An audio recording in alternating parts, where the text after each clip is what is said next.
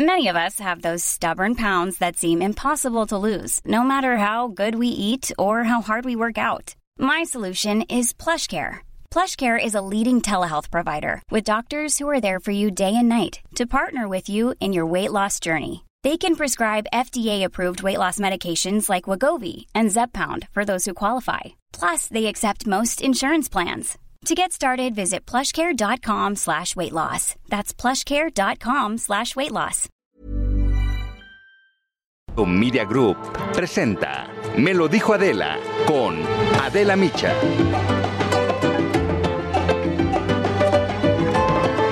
Ya estamos de regreso y saludo a quien ya nos escucha a partir de este momento por la radio. Yo soy Maca Carriedo, a nombre de Adela Micha les doy la bienvenida. Esto es, me lo dijo Adela, ya es jueves 8 de julio, son las 10 de la mañana. Sí, llegamos al jueves, llegamos al jueves, lo logramos.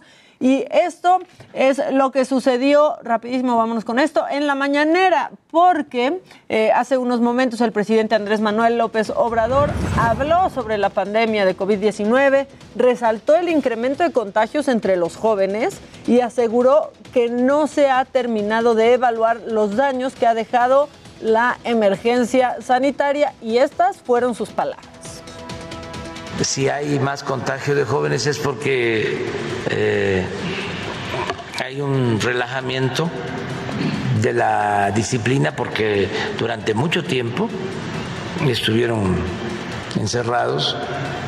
Ahora están reuniéndose más eh, con amigos. De ahí viene lo de los contagios recientes hay que seguirse cuidando. Pues eso, eso dijo el presidente y también habló sobre su reunión con los gobernadores electos de Nuevo León y Querétaro. Samuel García de Nuevo León y Mauricio Curi de Querétaro dijo que trabajarán juntos sin importar los partidos políticos y que no habrá peleas. Además, reveló que la próxima semana se va a reunir con el gobernador electo de San Luis Potosí, Ricardo Gallardo Cardona. No hay ninguna posibilidad de pleito. Se van a quedar con las ganas los que quieren este, que nos peleemos.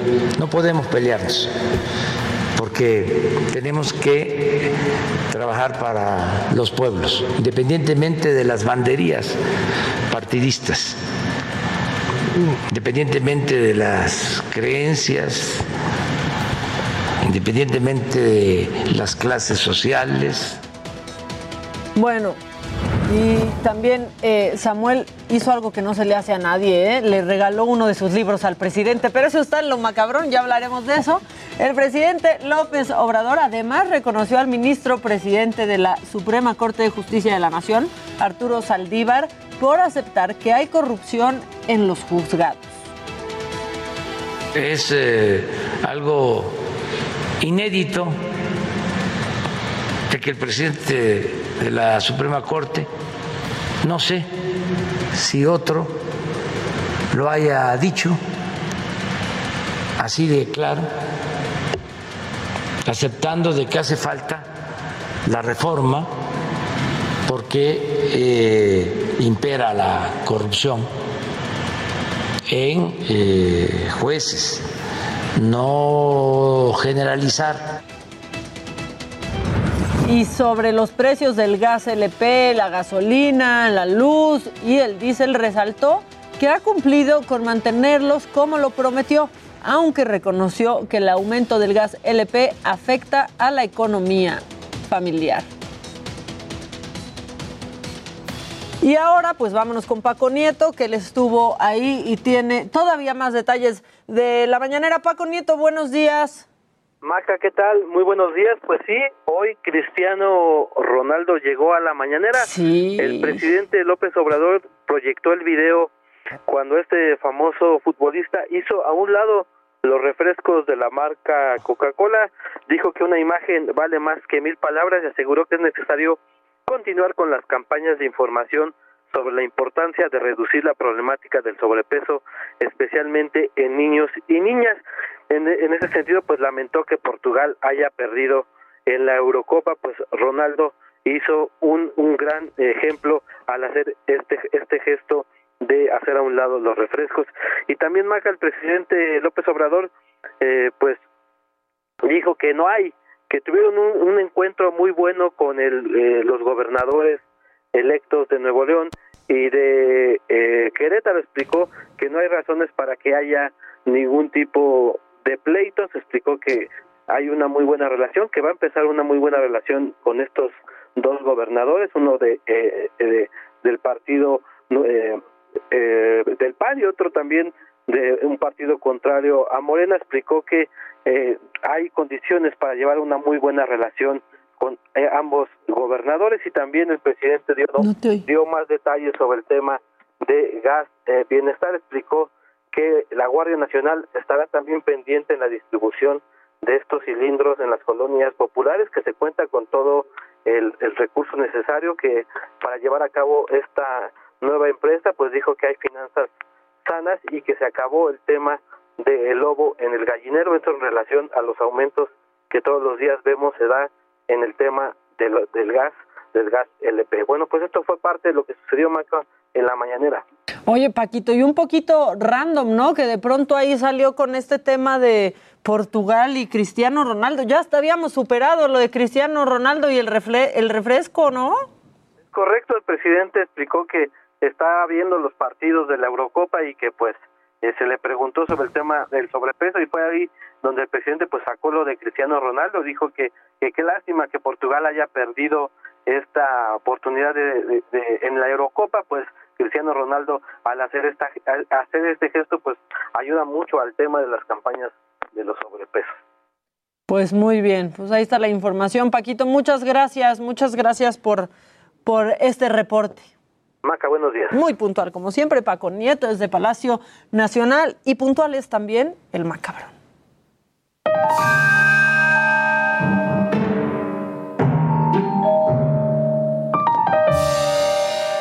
Hay muchas cosas macabronas, ¿no? Y ya los estamos leyendo también aquí en, en WhatsApp. Y les quiero decir, les quiero decir que, que nos digan, porque fíjense que salió un, pues una encuesta de, de Forbes de qué es lo que extrañan más los mexicanos de sus oficinas, de ir a la oficina. Entonces yo quiero, les voy a decir qué es lo que, lo que extrañan ellos. Para radio les digo, ya está aquí Jimmy eh, y Luis G.I.G. conmigo, acompañándome en este día. Pues ya aquí instalados, porque ya se amarraron, ya se amarraron a la mesa, dijeron, de aquí nadie me mueve.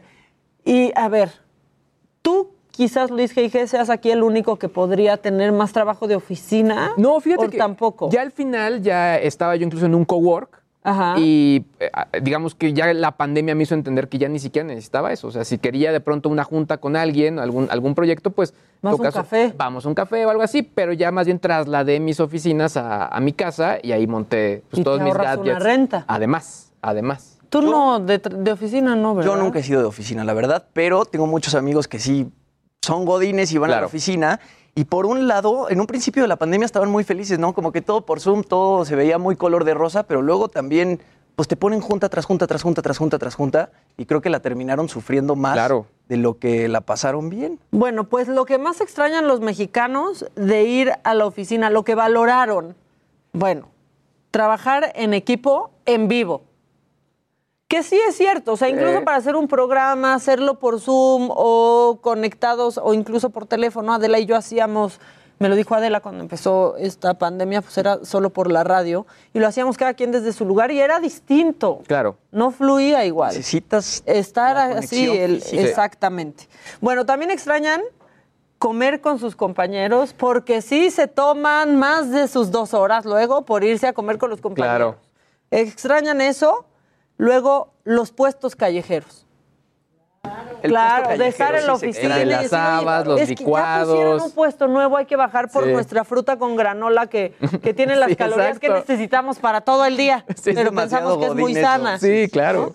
Los puestos callejeros también reportaron los festejos godines. Extrañan el festejo Jimmy. godín. Jimmy, ahorita ya viene No, pues tu yo lo sigo extrañando. Sí, O sea, exacto. ya, porque no, Jimmy, tú no tienes trabajo de No, oficina, pero, eh, o sea, Paola ya me cantó, Paola ya me cantó. ya te Ya cantaron. me doy por bien servido. Y otros dicen no extrañar nada, que ese sería tu caso, no extrañas absolutamente nada. Ahora, por ejemplo, eh, la gente de Apple, si- siguiendo con esa nota que en algún punto lo, lo comentamos, pues muchos de, de los empleados de Apple no quieren regresar.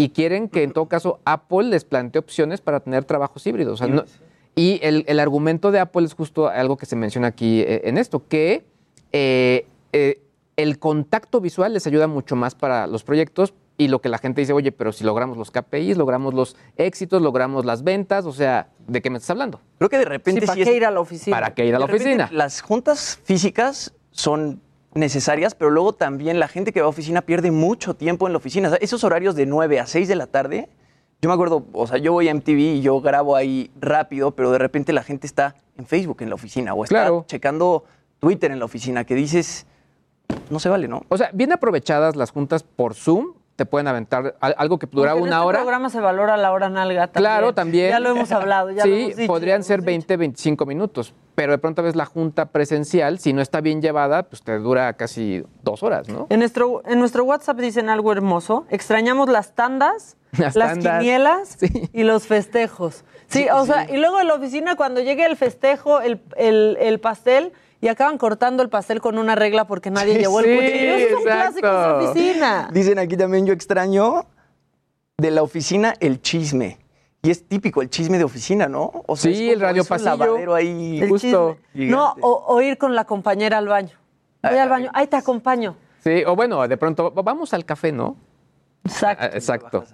Sí, Ahí ¿qué extrañan comentar. de la oficina aparte del puesto blanco, la tanda, el festejo y la comida? Hay gente que me ha dicho que de pronto extraña las horas de tráfico por Ay. poder incluso Ay, no. escuchar o porque dicen, oye, No, nadie extraña. no, Bueno, pero es que ya tenían su hábito de ir escuchando Exacto, y porque de pronto la gente dice es que es el momento donde estaba solo y podía ahí como ensimismarme con mis cavilaciones, ¿no? Sí, sí.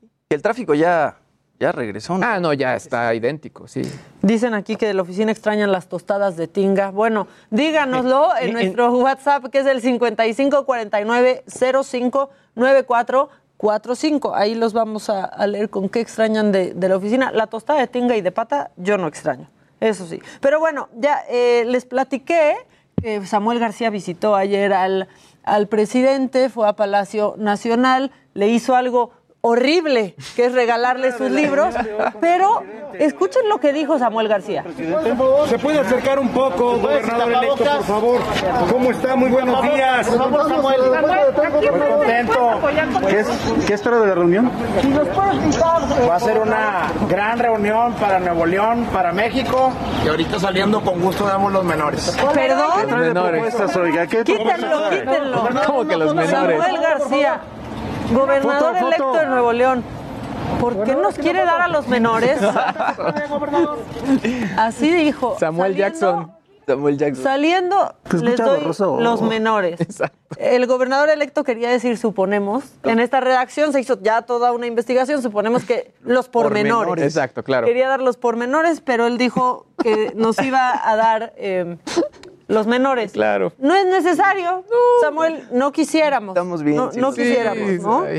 Eh, dicen también aquí Sebastián Luna, se extraña el trabajo Godín, acudir a la oficina y ver a la compañera que te gusta, aunque sea de otra área y nunca le hables. Sí, me gusta la de conta. Sí, ¿no? Me exacto. gusta la de conta y no la puedo ver. Me gusta Claro. la de recursos humanos. Sí, exacto. Sí, bueno, eso sí es cierto. Es que sí se socializaba mucho, pero ¿cuántos se han dado cuenta que socializaban más que chambear en la oficina? Sí, sí, sí. no, o sea, ya también. O sea, de saga no vamos a andar hablando, Susan. De saga no vamos a andar hablando, ¿no? Bueno, y este, exacto, y chacoteando también. En saga se hacen las dos, las dos cosas. Pero bueno, este video se ha hecho viral y quiero que lo escuchen y que lo vean, eh, porque es un supuesto ratero quejándose de la situación que está viviendo el país. Ya hasta un ratero se anda Ay, quejando. no, está muy difícil la cosa, muy difícil. No sean desconsiderados, escúchenlo. No sé si nos ayuden, nos apoyen. No sé si pero están matando, nos están matando, mi gente. Y nosotros pedimos al gobierno un trato justo, un trato digno. Ya este, ya la gente ya no se espanta como antes. Ya uno sale a robar y pinche gente ya trae dos celulares, el chido y, y un pinche chicharrón.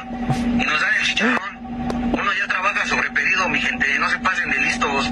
Ya uno llega a desembolsar lo que se chingó y salen los Nokias con la lamparita. Ya no seguro ni prestaciones y nos andan dando en la madre. Ahí tenemos que llegar a curarnos con los pinches chipotes con agua, con sal y con remedios caseros porque ni para el pinche seguro nos da el gobierno. Solamente pedimos seguridad para trabajar, mi gente, porque ya no puedo, ya no puedo esto seguir así. Ahora ya el ratero sale con miedo, ahora el ratero ya sale a robar con miedo. Esto no puede seguir así, gente. Espero el O sea, este hombre hace dos años grabó este video, ¿no? Y ahora ya fue arrestado. Esto era un chiste, pero ahora se convirtió en la realidad porque sí estaba robando. Entonces, bueno, pues empezó como chiste y luego se hizo se hizo realidad. No sean desconsiderados, no den el Nokia. Sí, exacto. O sea, no. Dicen, de, la oficina, de la oficina, extraño salir de mi casa. Híjole.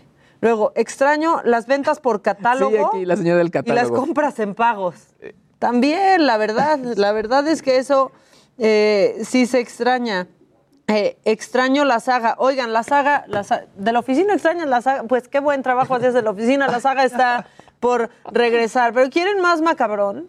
Venga, Bueno, venga, venga, este venga. tema sí ha estado súper macabrón y es el de Just Stop, ¿no? Que muchos han dicho, ok, sí, pero ¿por qué ella está presa mientras enfrenta esto y los que cometieron el delito en donde están, ¿no? Bueno, la mamá de Just Stop, aquí lo pasó Jimmy, y seguro lo han visto por todos lados, hizo un video haciendo un llamado a Claudia Sheinbaum, la jefa de gobierno de la Ciudad de México, y al parecer ha obtenido una respuesta Sí. por parte de la jefa de gobierno, porque esto es lo que dijo Claudia Sheinbaum al respecto.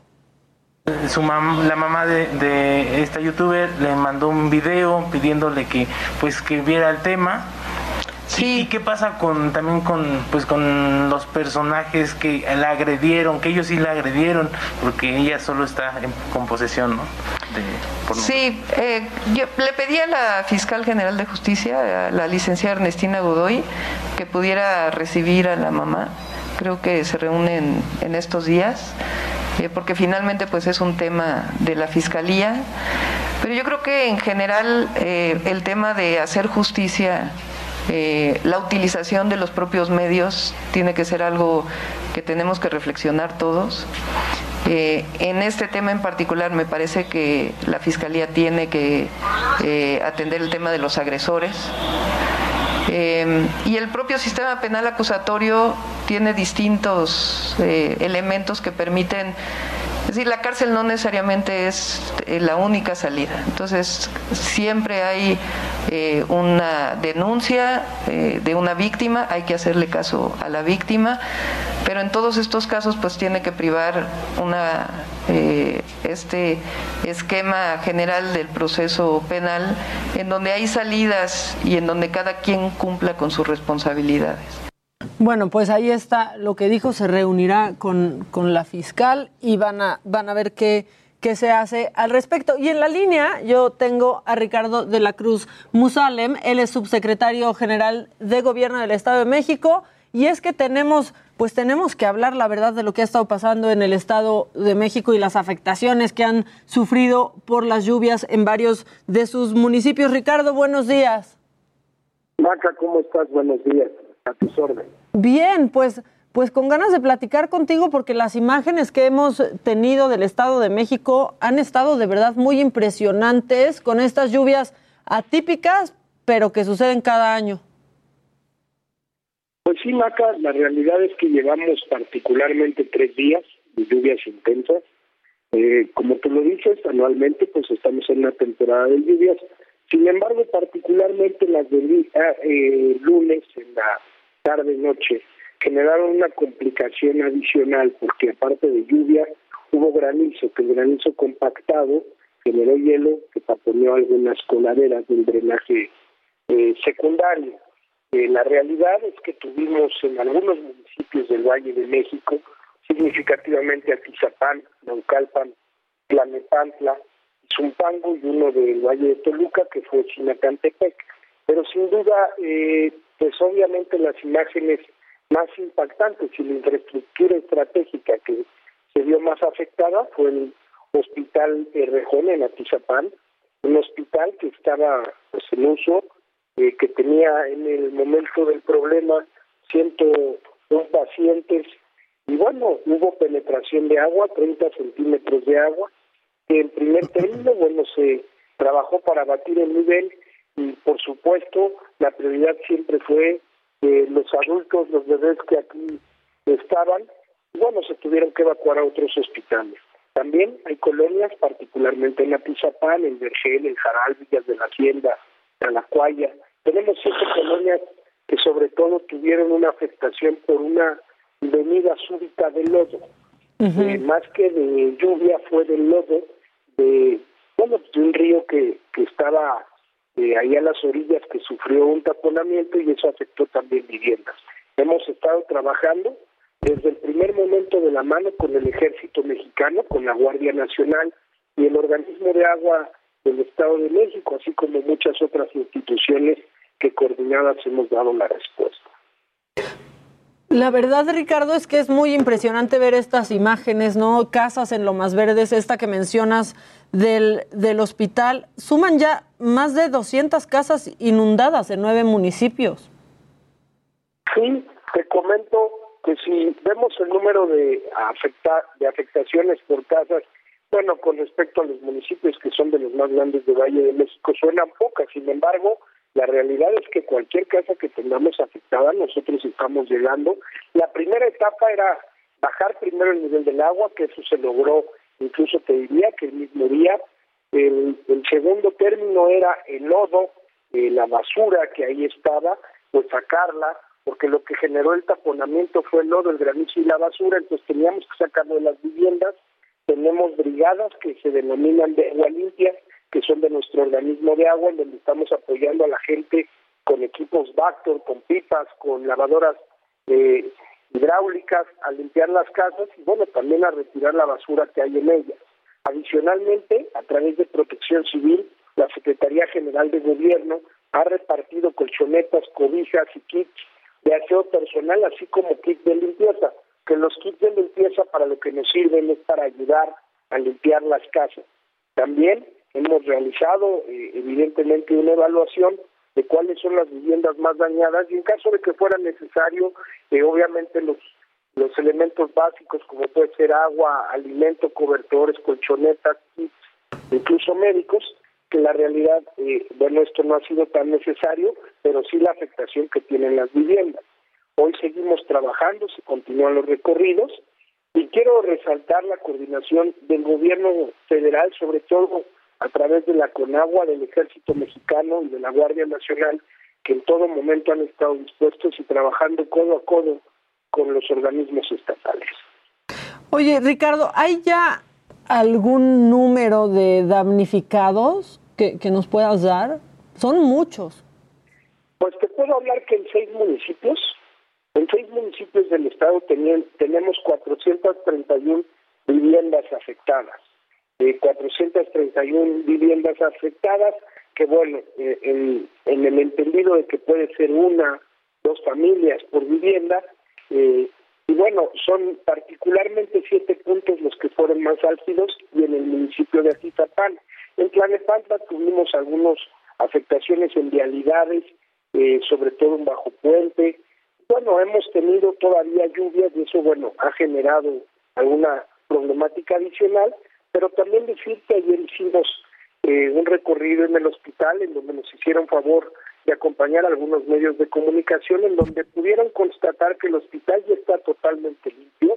Ahorita estamos haciendo cuestiones de carácter técnico con ingenieros biomédicos que lo que están haciendo es revisar el equipo que ahí está, eh, particularmente tomógrafos, eh, las áreas de laboratorio y sobre todo las conexiones eléctricas porque derivado de pues de la lluvia podemos tener una complicación si hubiera un corto.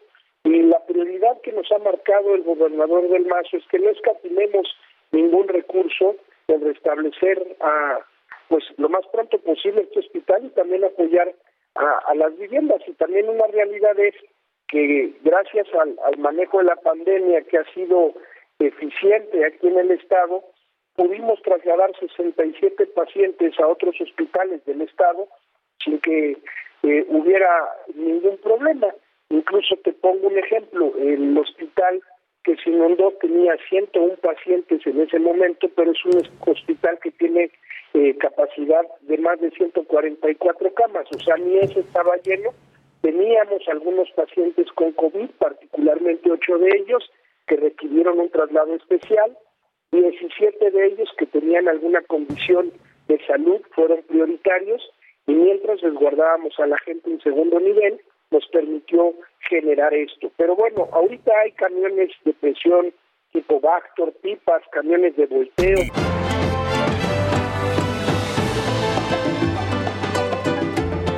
Continuamos en Me lo dijo Adela.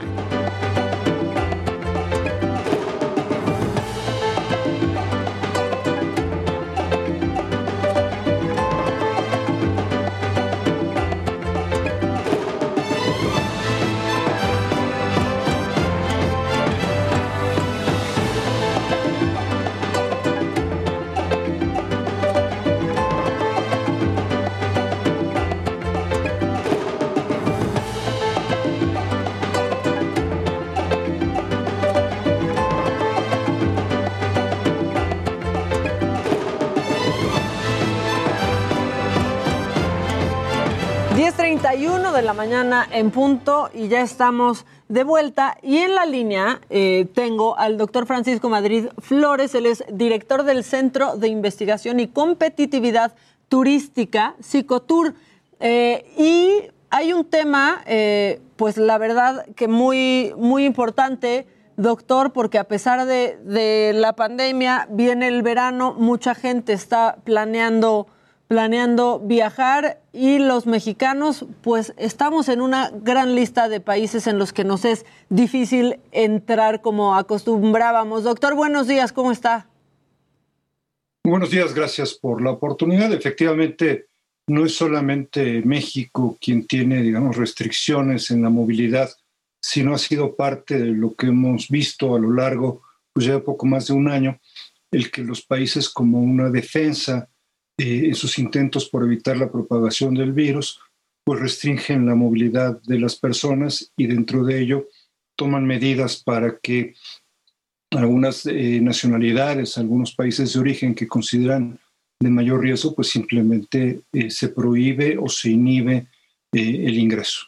Así es, doctor. Y es, pues son, van medidas desde cuarentena, eh, lista de vacunas permitidas, ¿no? Recientemente se hizo muy, se hizo público el caso de un youtuber que es Luisito Comunica, que no pudo entrar su papá a un país de la Unión Europea por haber recibido la vacuna Cancino y se tuvieron que desviar a Turquía.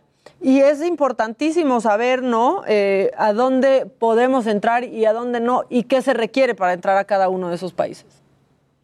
Sí, digamos que aquí la, recomendación para quien tiene un viaje es que esté atento a lo que van informando los países, porque lo que hoy está vigente no necesariamente va a estar así mañana. Eh, en el caso de Europa, por ejemplo, eh, España y Francia, eh, que abrieron, digamos, hace unas dos o tres semanas, decidieron solamente aceptar personas con vacuna, con comprobante de vacuna, pero cierto tipo de vacunas, aquellas, por cierto, aprobadas por las autoridades sanitarias de la Unión Europea, las que no incluían eh, ni Sputnik ni Cancino, por ejemplo. ¿no? Pero todo el tiempo las cosas cambian. En España, por ejemplo, hay em, condiciones diferentes en función de los países. Algún país dice no vaya, pero si va, cuando regrese tiene que hacer un periodo de cuarentena. Otro país dice, eh, Reino Unido, Alemania, por ejemplo, sí puedes ir a cierta parte de España, pero no a toda España. Eh, dentro de los países, todo el tiempo están cambiando las cosas. Esta semana Extremadura, por ejemplo, eh, agregó restricciones, confinamiento perimetral para los propios ciudadanos de ese lugar. Hoy se ha anunciado que Ho Chi Minh City en Vietnam eh, tiene un periodo prolongado de confinamiento. En Tailandia, del otro lado, está diciendo vamos a abrir, pero vamos a abrir dentro de tres o cuatro meses. Entonces, la recomendación es esa. Si tenemos que viajar o si queremos viajar, hay que estar eh, monitoreando lo que dice la autoridad de cada país. Hoy yo diría que los mexicanos, a donde tenemos eh, más libertad es hacia Estados Unidos, siempre y cuando ingresemos por vía aérea. El resto de los países puede cambiar en cualquier momento. Sí, es eso, ¿no? Cambia de un día a otro. Eh, el otro día platicaba con una persona que está planeando un viaje a Reino Unido en noviembre, esperando que ya no haya restricciones. La realidad es que hoy para viajar eh, como mexicano al Reino Unido sí es obligatoria una cuarentena. Eh, sí, pero otra vez insisto, el, punto es que este, cada país define en función de, cómo ve las cosas. De su situación actual, ¿no? Cambia de un día a otro.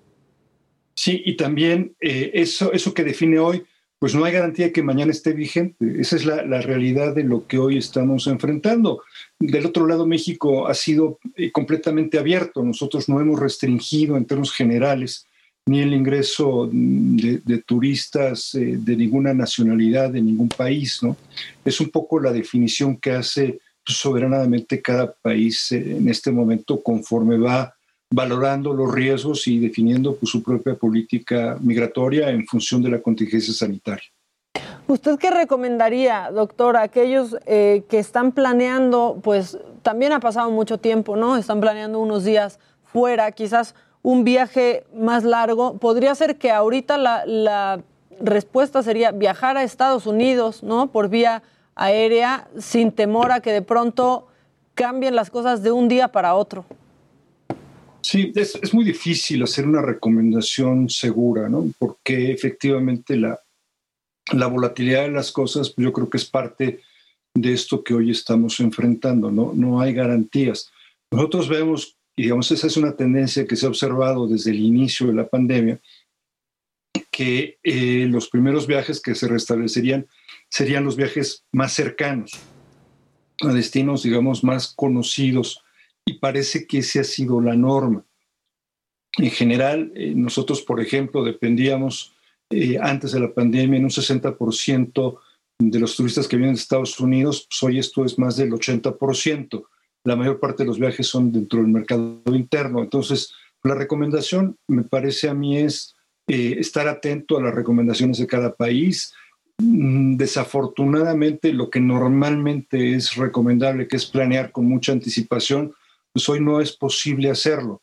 Yo eh, me lo pensaría dos veces en un viaje, digamos, esos de, de una vez en la vida, el que se tomara una decisión ahora. Yo creo que hay que ir a destinos, digamos, más, eh, más cercanos, donde hay más certeza eh, y simplemente pues posponer en la medida de lo posible un viaje.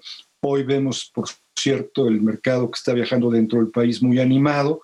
Eh, y esto es un poco consecuencia de lo mismo. Entonces, no, la única recomendación válida es estar atento a lo que cada uno de los países va definiendo en el momento y por lo pronto, pues no planear eh, para los próximos dos o tres meses porque cualquier cosa puede pasar. Creo, y siendo moderadamente optimista, que eh, si hemos esperado tanto, bueno, pues podemos esperar unas pocas semanas más para poder recobrar la normalidad de los viajes para, para, sí, para ver para dónde van las cosas, si es que en unas semanas más lo logramos. Pero, por ejemplo, ¿qué hacemos los vacunados con Cancino? Ya podemos descargar nuestro certificado digital, pero ¿de qué sirve si se tiene que hacer un viaje eh, pues que no se pueda postergar, ¿no? Quizás de trabajo o visitar a un familiar, pero estás vacunado con Cancino y no aceptan esa, esa vacuna. Realmente pues no hay una respuesta porque los países eh, toman sus definiciones conforme a estándares eh, de salud sanitarios. ¿no? Eso no quiere decir que esa vacuna en particular no sea eficaz, seguramente lo es, pero no ha cumplido con los protocolos de la autoridad sanitaria del país. En una conversación que tuvimos hace dos o tres semanas con el, el director de la Oficina de Turismo de España en nuestro país, justo conversábamos este tema y él nos decía, pues hoy esa vacuna en particular no está aprobada, pero eso no quiere decir tampoco que mañana no pueda haber un cambio, porque así se están moviendo las cosas. No, desafortunadamente esto no depende de nuestra voluntad, sino las decisiones de los países. Y Estados Unidos no solicita vacunas específicas para los mexicanos para que podamos entrar a su territorio, ¿cierto? Eh, los países monitorean y valoran en función del monitoreo el nivel de riesgo y así van estableciendo eh, las definiciones. En marzo, por ejemplo, Argentina declaró, luego de un tema de un contagio de un grupo de muchachos argentinos en Quintana Roo, pues el cierre completo de la frontera con México. eh, son otra vez decisiones soberanas de cada país en función de su valoración del riesgo. Del otro lado, Estados Unidos dice, bueno, el riesgo es menor por vía aérea, vengan todos, pero no por vía terrestre, ¿no? Y eh, salvo viajes esenciales, la frontera está cerrada por vía terrestre. Y no tenemos para cuándo abrirla por vía terrestre, al parecer, ¿no, doctor? El anuncio de esta semana fue que se prolonga el periodo de cierre hasta el mes de septiembre, pues iban a estarlo monitoreando y en septiembre pues ya veremos. Tiene que ver, me parece, pues también con el avance en la cobertura de la vacunación en nuestro país, que hay que reconocer que, que se aceleró, digamos, en las semanas eh, recientes, pero todavía no está en los niveles para... Eh, pensar que haya una completa apertura. Sí, y especialmente en la frontera, ¿no? Con la vacuna de Johnson y Johnson. Sí, eh, o sea, se puede ir por, por vía aérea, pero no por vía terrestre. Doctor Francisco Madrid Flores, director de Psicotura Náhuac, muchísimas gracias por, por, esta plática y estemos en contacto conforme vayamos teniendo más información al respecto, si le parece. Por supuesto, muchas gracias por la, el espacio, por la entrevista. Al contrario, al contrario, que esté, que esté muy bien. Pues así las cosas. La verdad es que si ya aguantamos, si ya aguantamos un poquito, esperemos, esperemos un poco más. Claro. Es ¿Qué tanto es tantitito? No, y diría el clásico. Se siente el tema de la, de la, ansiedad, ¿no? O sea, como de poder hacer las cosas y pues sí, estamos ya en un punto donde la sociedad no, no, no está aguantando. Por lo menos ahorita ya sabemos bien cuáles son las medidas Exacto. exactas que tenemos que tomar para que la cosa no se vaya a poner peor como se puso pues sí, o no, el año pasado. O no, ya no sabemos. Pero bueno, vamos rapidísimo con Jerry Galicia porque él está en el eje 7 justamente a la altura de Félix Cuevas, porque hay bloqueos por parte de exjubilados del IMSS. De eso hablábamos al inicio de este programa. Jerry, cuéntanos, ¿qué es lo que ves? Así es, mi querida Maca. Justo una protesta de jubilados, trabajadores o ex trabajadores del Instituto Mexicano de Seguro Social y realizan esta protesta justo en el eje 7 sur llegando a la calle San Francisco. En este motivo, en este punto tenemos oficinas del sistema de administración tributaria. Lo que están exigiendo son sus ahorros por concepto de vejez y cesantía. Son aproximadamente 40 personas que deciden llegar hasta este punto y realizar un bloqueo. Luego de realizar eh, o charlar con elementos de la policía capitalina, logran eh, liberar dos carriles, así que si nuestros amigos en los próximos minutos van a utilizar el eje 7 sur, sí hay dos carriles abiertos. Para mayor referencia, estamos ubicados muy cerca de la Torre Carrachi, a tan solo cinco calles de la Avenida de los Insurgentes. Comienza a llover en toda esta zona, así que hay que manejar con mucha, mucha precaución. No es un cierre total, quedan dos carriles abiertos a la circulación. Y por lo pronto, el reporte. Muy cerca de la Torre Carrachi, dice Jerry Galicia, porque nos está poniendo sobre aviso que es muy cerca de las instalaciones del Heraldo Media Group. Gracias, Jerry. Pues seguimos pendientes y esperando que le den, que les den solución, ¿no? Que por lo menos los reciban. Exactamente. Justo nos comentan que han ya metido un oficio a los representantes del SAT. Están en este punto por esta situación porque sencillamente no les han dado respuesta y no se van a mover de aquí hasta que no lo hagan. Muchas gracias, Jerry. Y si ustedes nos están escuchando y van en el, en el auto, justo, justo por, por estos rumbos, tengan, tengan paciencia y sean empáticos. Sean empáticos como Luis Geige, que ya está listo con más, con más eh, información para ver gadgets. Teníamos pendiente justo la...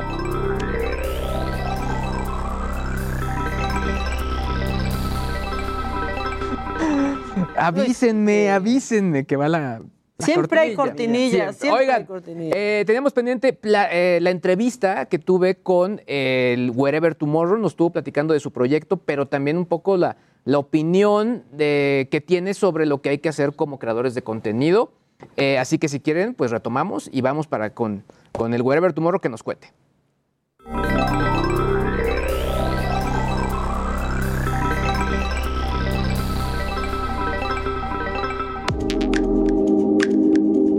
Oye, Gabo, se nota, y, vi ya el primer episodio, el de Alvarito, aún no, no, lo he podido ver, pero ya se nota en ti una evolución. O sea, eh, ya saquito, camisita, haciendo preguntas, bañado, exacto, ¿no? O sea, eh, sí, para ti ya es, digamos que ya un cambio que se tenía que dar en cuanto a lo que venías haciendo y sobre todo eh, tomando en cuenta que tus propias audiencias han, han ido creciendo.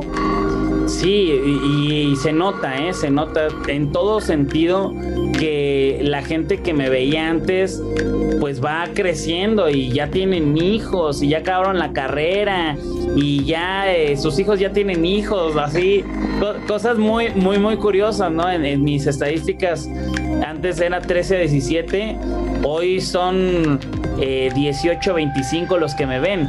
Y, y, pues ya llevo 15 años en esto, imagínate. Claro.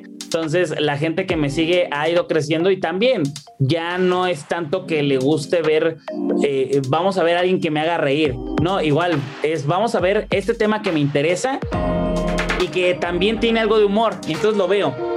Y la gente pues se queda y, sí, creo que respondiendo a la pregunta hay una, una evolución en no, no, no como que en este momento dije voy a evolucionar, sino que yo también ya no estoy riéndome de todo, ya hay cosas que a lo mejor no me causan risa, ya me dan risa otras cosas que antes no. Claro. Entonces hay que aprovechar eso y, y y sentirme más a gusto yo. Y, más bien, eh, obviamente, con todo esto que ha sucedido desde los influencers verdes, todo el, caso de Just Stop, eh, y ahora esto que tú estás haciendo, digamos que podemos entender que, pues de pronto, ustedes que empezaron hace ya, como tú de pronto hace 15 años, tiene que haber una evolución natural, ¿no? Y sobre todo un entendimiento mejor de cómo manejan el contenido. ¿Qué opinas al respecto? Pues deberíamos, e, e, esa es la, la, la regla, ¿no? Que deberíamos de entender mejor las cosas.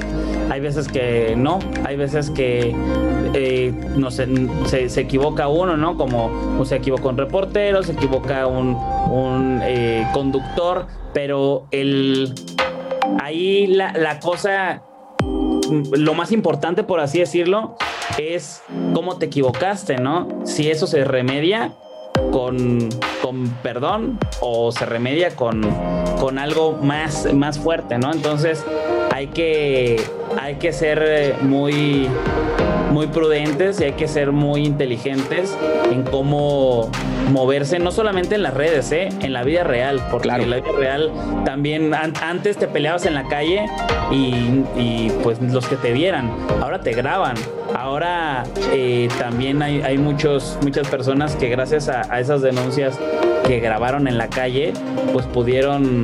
Eh, pues certificar todo esto, ¿no? Oye, ya para terminar eh, este, este podcast de Muy Fuera de Lugar, podemos ya eh, quizá empezar a verte ahí en esta faceta ya mucho más en forma en la parte deportiva o seguirás explorando en otro tipo de contenidos? Eh, mira, a mí me encanta esta, esta, como le dices, una, esta faceta, me encanta, me gusta, me parece más yo, que, que, es muy curioso también la gente, ¿no? Que me ve ahí y dice, ay, te pusiste nervioso, ay, este, ¿cómo hablabas cuando tal? Y es como de, amigo, así hablo, así hablo. Pues Gabo, felicidades, mucho éxito, un gustazo platicar contigo de todas estas eh, aristas de la tecnología del Internet y pues bueno, eh, otra vez que te vaya muy bien en este proyecto.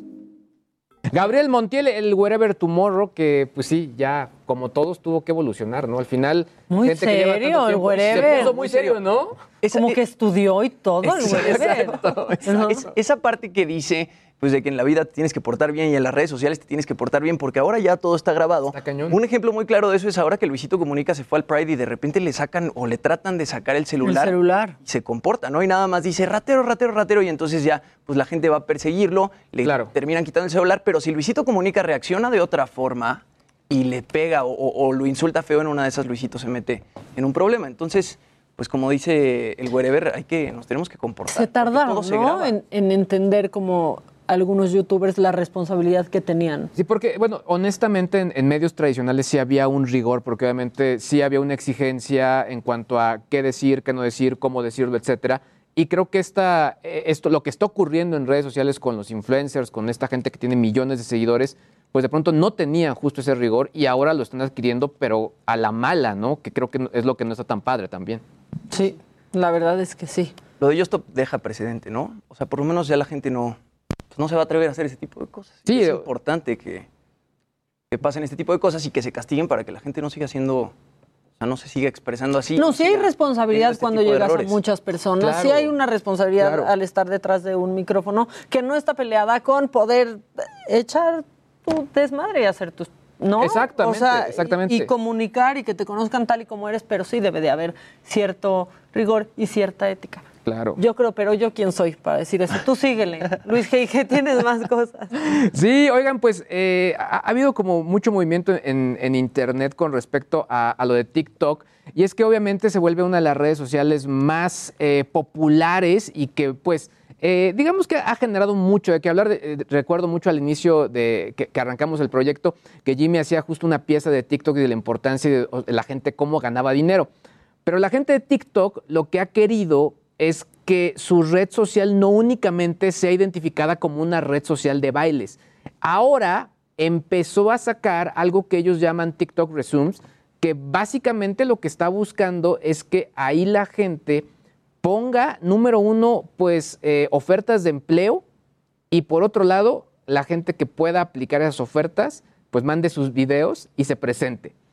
O sea, sí cambia completamente. O sea, está interesante porque al final, pues sí puede resolver justo este primer contacto, pero también me llamó la atención cuando me metí a la página de TikTok Resumes, que al final sí te aparece, eh, pues, oye, dame información más seria. O sea, mándame tu link de LinkedIn para conocer un poco de lo que has estado haciendo. Es decir, No solo cómo bailas el Exactamente. Exactamente. Ahora, por otro lado, creo que hay ciertas posiciones que, que funcionarían muy bien con ese tipo de cosas. No sé, alguien está contratando quizá un director creativo o quizá un, un, eh, un copy, algo por el estilo, creo que puede tu funcionar. reel y puedes mandar tu... Exactamente, ¿no? O sea, sí puede ser como una gran prueba para demostrar, pero pues también me queda claro que TikTok está buscando una manera de, de cambiar lo que la gente ha visto en ella. O, ojo, ojo, esto, TikTok es una empresa, obviamente, una aplicación que viene de China.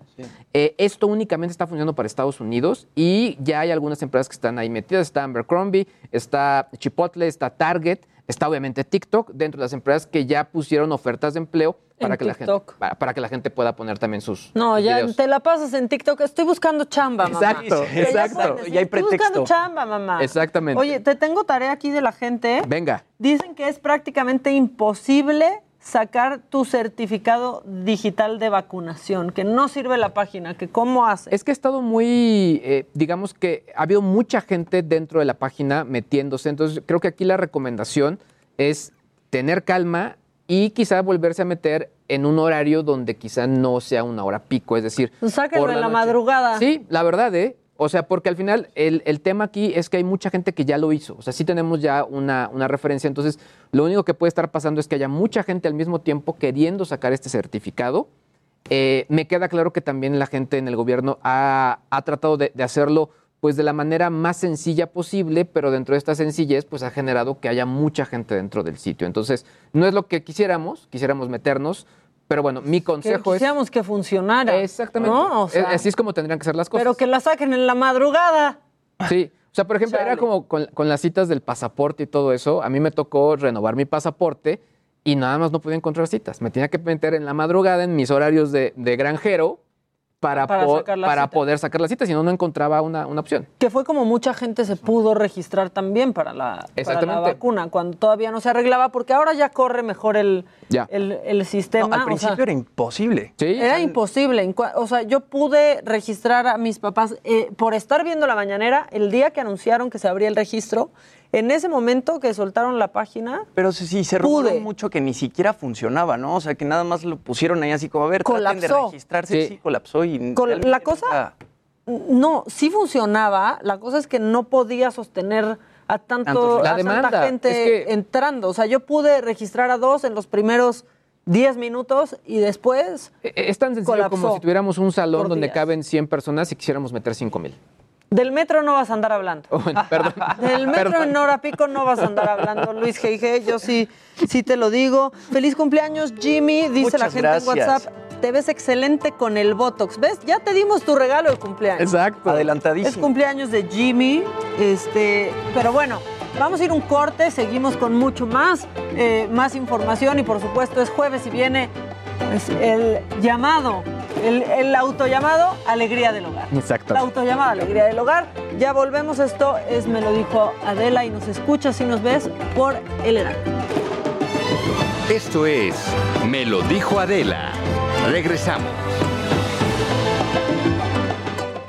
Continuamos en Me lo dijo Adela.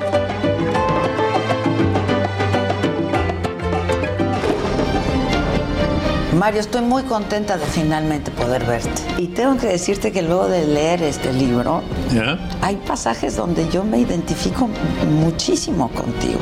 Tenemos algo en común, somos comunicadores, que piensan de una manera, sienten de una manera, no trabajan por horario, no trabajan por salario, se trabaja por vocación.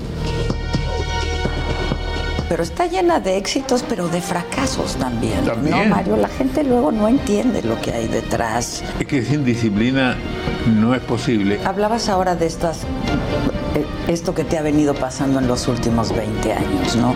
El, eh, el fin, por ejemplo, de Sábado Gigante. Eh, ¿Eso cómo lo viviste? Son pérdidas muy grandes. Bueno, ahí, Mario. ahí eh, Y cuando, cuando empiezas a ver que ya no vas a estar en la primera fila, ¿te, te deprimes? Te... bueno, voy para arriba y para abajo. ¿A qué le tienes miedo? Creo que no hay que tener miedo. Sí hay que prepararse lo mejor posible para todas las etapas. Seguramente hay algunas etapas que es imposible prepararse.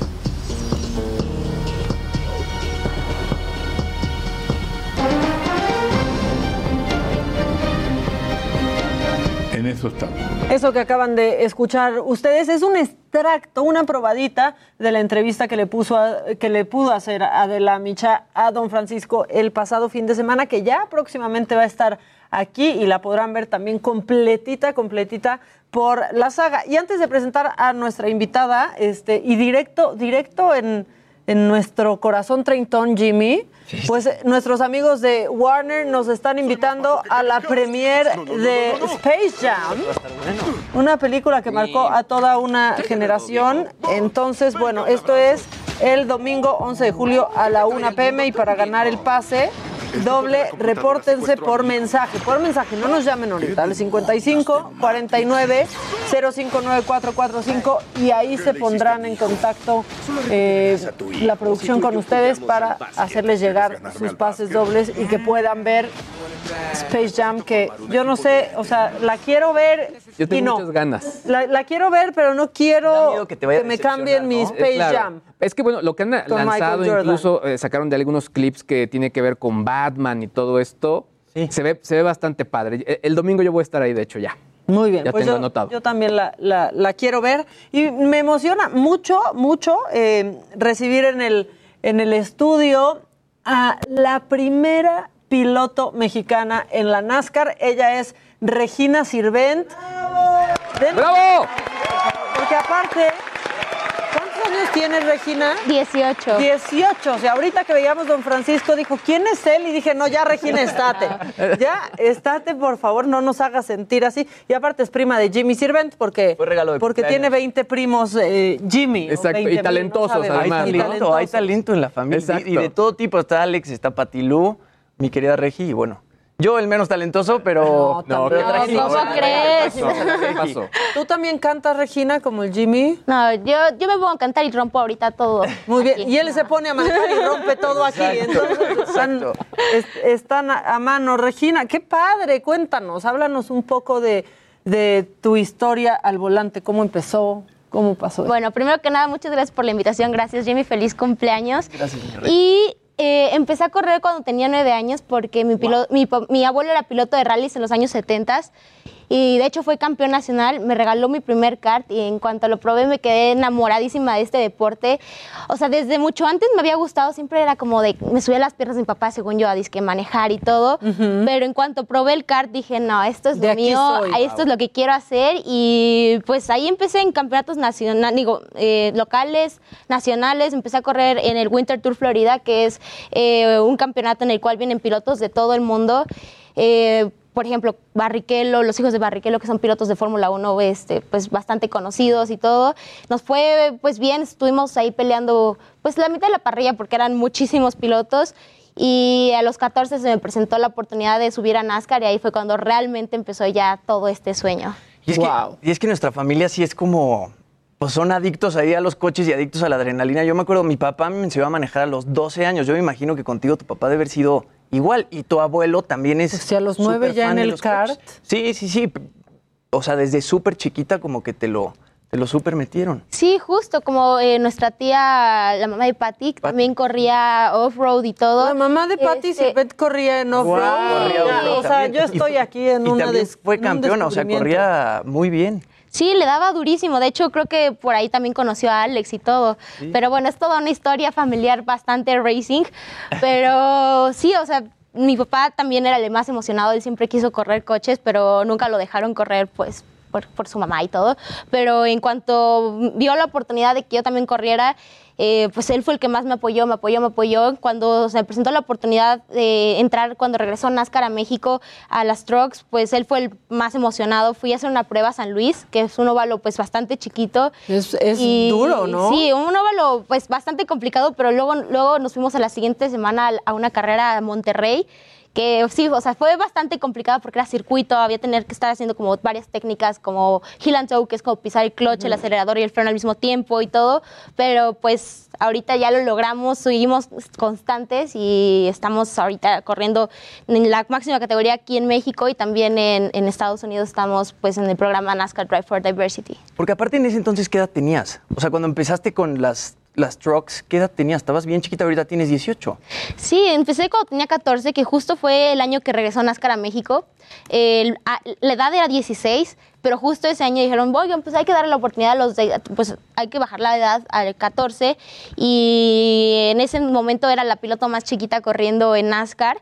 Eh, y ahora también debes de ser, ¿no? Sí, De bueno. las más chicas. Ahorita. Y la única mujer. Sí, ahorita en la categoría que subí soy de las más chicas, eh, si no es que la más chica, digo, creo que soy la más chica y bueno, soy la única mujer en la categoría. Eh, compito contra pilotos súper, súper experimentados, pilotos que ya llevan 30, 40 años corriendo, entonces obviamente pues de repente la transición fue un poquito complicada, pero ahorita ya vamos por nuestra tercera carrera, la pasada estuvimos en quinto de la categoría, entonces estuvo bastante bien y creo que Puebla es una pista muy rápida y muy buena para poder seguir pues eh, mejorando nuestros resultados y buscar ese podio. Oye, Regina, en este momento de tu vida y en lo personal, ¿cuál ha sido para ti en todo esto el, el mayor reto? El mayor reto.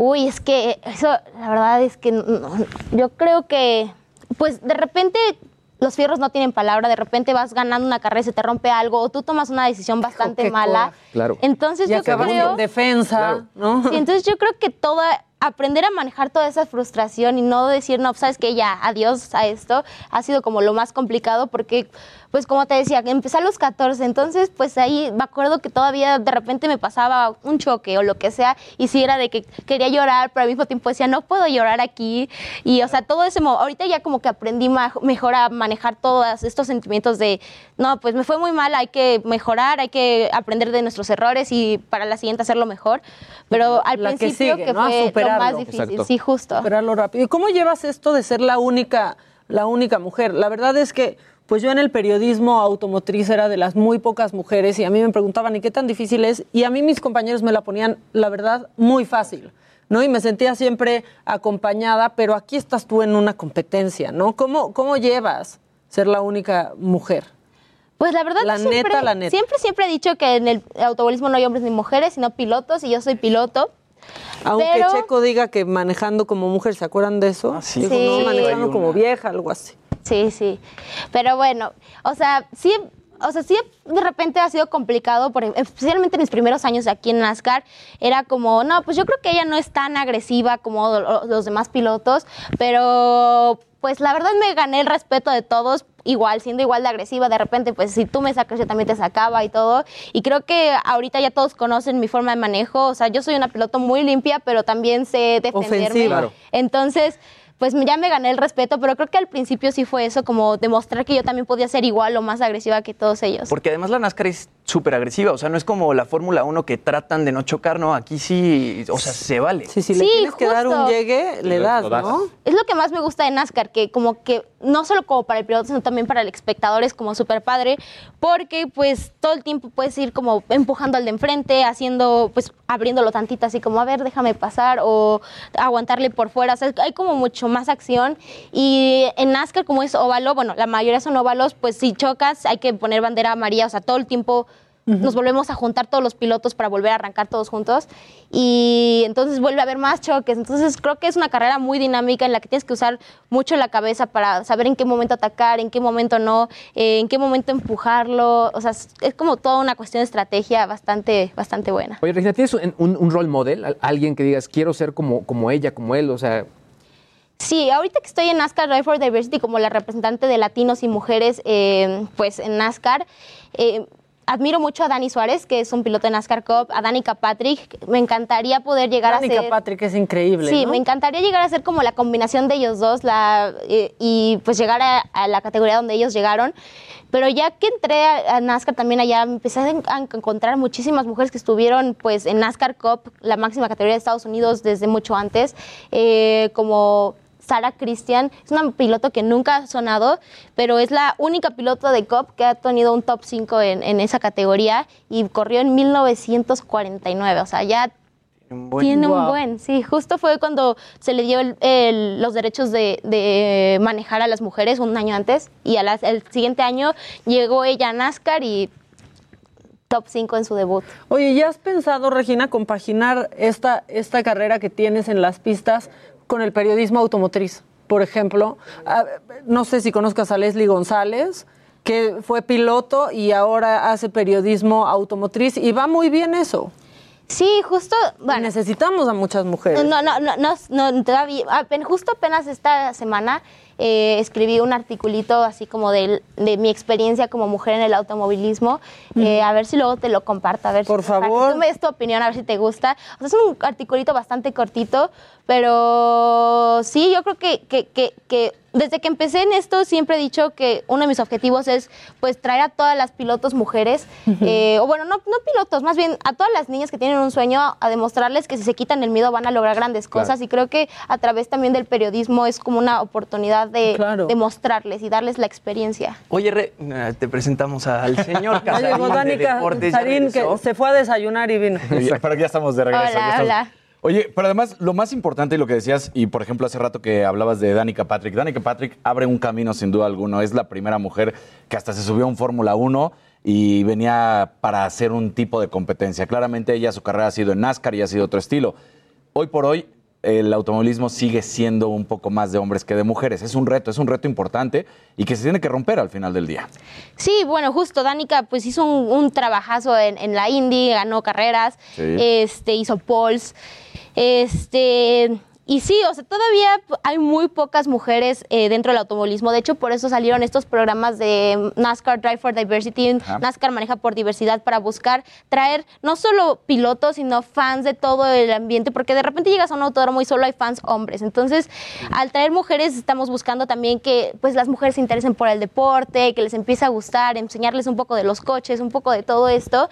Y pues creo que esos programas son justo lo que está ayudando a que ahorita ya NASCAR, pues ves de repente ya pues más de todo un poco, ya no solo ves hombres en, en NASCAR. Y que deje de ser noticia, ¿no, Regina? Exacto. O sea, que deje de ser noticia que hay una mujer en NASCAR, Exacto. que es la primera mujer. Que vengan, que vengan muchas, así como tú te inspiraste por ver a Danica, por ver a tantas otras, que tú inspires a, a muchas, muchas más. Y que de pronto estemos aquí hablando con otra chava que es piloto, pero que no estemos hablando de que es la primera mujer Exacto, que hablemos en de sus triunfos, NASCAR, sí. ¿no? Y también eh, rescatar y decir el hecho de que ser piloto de NASCAR México sí es ser diferente a ser piloto de NASCAR en Estados Unidos, porque la gran mayoría de los circuitos en Estados Unidos son óvalos y aquí no todos son óvalos. Entonces, sí es un mayor reto y demuestras habilidades al volante. Sí, claro. Por ejemplo, ahorita que hice mi debut en NASCAR Estados Unidos en la categoría Late Models, sí fue como una transición de, ay, espérame tantito, porque aquí yo venía de correr trucks en México, que pues usamos cosa, diferente tipo de llantas, diferente, Claro. o sea, el motor es un, po- tiene la mitad de caballos. El motor que tenemos allá eh, en el Late Model tiene 500, 600 caballos. Entonces de repente llegué a mi primera carrera y dije, ¿qué es esto? La- tiene mucho más agarre en la El pista, peso del coche, el sí, peso. claro. O sea, ap- el- en, eh, tienes que ser súper finita porque apenas le giras y se empieza a ir de atrás. Entonces sí es toda una cuestión súper diferente, especialmente también por el tipo de asfalto que se usan en las pistas en México y en las pistas en Sí. Estados Unidos. Oye, Re, y por la parte del entrenamiento, yo creo que de repente muchas personas no saben cuánto entrena una piloto o un piloto, ¿no? Como que de repente es un deporte que igual la gente piensa, no, pues está manejando el coche, Eres no tiene que eres deportista. ejercitarse Claro, tanto, claro. pero tus De alto entrenamientos... nivel, de alto rendimiento. ¿Cómo es un día normal en la vida de Regina? O sea, ¿qué hora te paras? ¿A qué hora entrenas? ¿Qué tipo de ejercicios haces? ¿Y cuánto de ese tiempo se lo dedicas realmente a correr el coche? Pues fíjate que adentro del carro estamos como a 75 grados, entonces la, más la fuerza G de los óvalos, entonces es súper importante la condición física, o sea, un día normal, eh, pues llego al taller entre 7 de la mañana a 8, después hacemos un ejercicio de pesas de 8 a 9 más o menos, y de ahí estamos trabajando en los carros, eh, después hacemos un entrenamiento de simulador, eh, después volvemos a hacer ejercicio, pero ahora hacemos un poco más de cardio y ah, entrenamos en el calor justo para poder, entre- eh, pues, para, ¿no? acoplarnos un poquito, que cuando nos vamos al carro no diga de que no, ya, ya no puedo porque estar sudando, que justo fue uno de mis primeros problemas cuando recién empecé en NASCAR, que me acuerdo que quinta vuelta yo ya estaba sudando, ya ni veía, yo de, ya no puedo, ya me quiero ir, pero pues seguir ejercitándome, ejercitándome, ejercitándome, especialmente fuerza en el cuello, fuerza en la, pues en la cadera, eh, cardio, eh, acostumbrarte a calor fueron como los puntos más importantes. Más, obviamente, ahorita sigo estudiando. Ahorita terminé apenas prepa. Y también estoy es estudiando, pues hasta- estoy haciendo algunos diplomados y así, pero pues también le dedico un ratito de mi tiempo a, pues, a Y, estudiar. y va a llegar el momento de la universidad. ¿Qué tienes planeado? Sí, ya sé. Bueno, por ahorita estoy pensando todavía, dependiendo cuál va, qué va a pasar con, si voy a subir de categoría en Estados Unidos, si voy a repetir año, o todavía estoy viendo todo eso, pero definitivamente eh, voy a estudiar algo, en- voy a empezar en enero. Así que todavía tengo Mira, yo unos te diría comunicación Claro. y entonces periodismo automotriz. Deportivo, claro. Si tú me ayudas, sí. Yo no, Oye, ¿qué, te voy a, ¿qué vas a necesitar? No, pero obvio claro te que ayudamos. sí. Aparte ya estás este, pues trabajando con Juca, o sea, no trabajando con Juca, pero estás muy de la mano con Juca y estás muy de la mano como con gente que te puede posicionar muy fácil. Sí, justo. Justo ahorita pues se me presentó la oportunidad de, de- de- de formar parte de ser la primera embajadora de Water People, que es eh, la marca de Juca, de Salomondrín, de Bert, eh, de Juanpa y de Alex Stretchy. Y justo pues estar con ellos me ha ayudado también mucho pues a pues pues a, a mostrar Y y, ser, y hacer justo eso que, que, que- que estaba diciendo, de mostrarle a todas esos- esas personas jóvenes que, que, si, que si le echas ganas y eres constante, no te das por vencido, logras grandes cosas. Mira, ¿Qué eh, coche, perdón Dani, no, no, vas, perdón, vas, ¿qué vas, coche vas. manejas? Yo quiero saber qué coche manejas en la ciudad. Sí, claro. Ay, No no, la verdad traigo una, una, una camioneta de mamá. Traes una camioneta.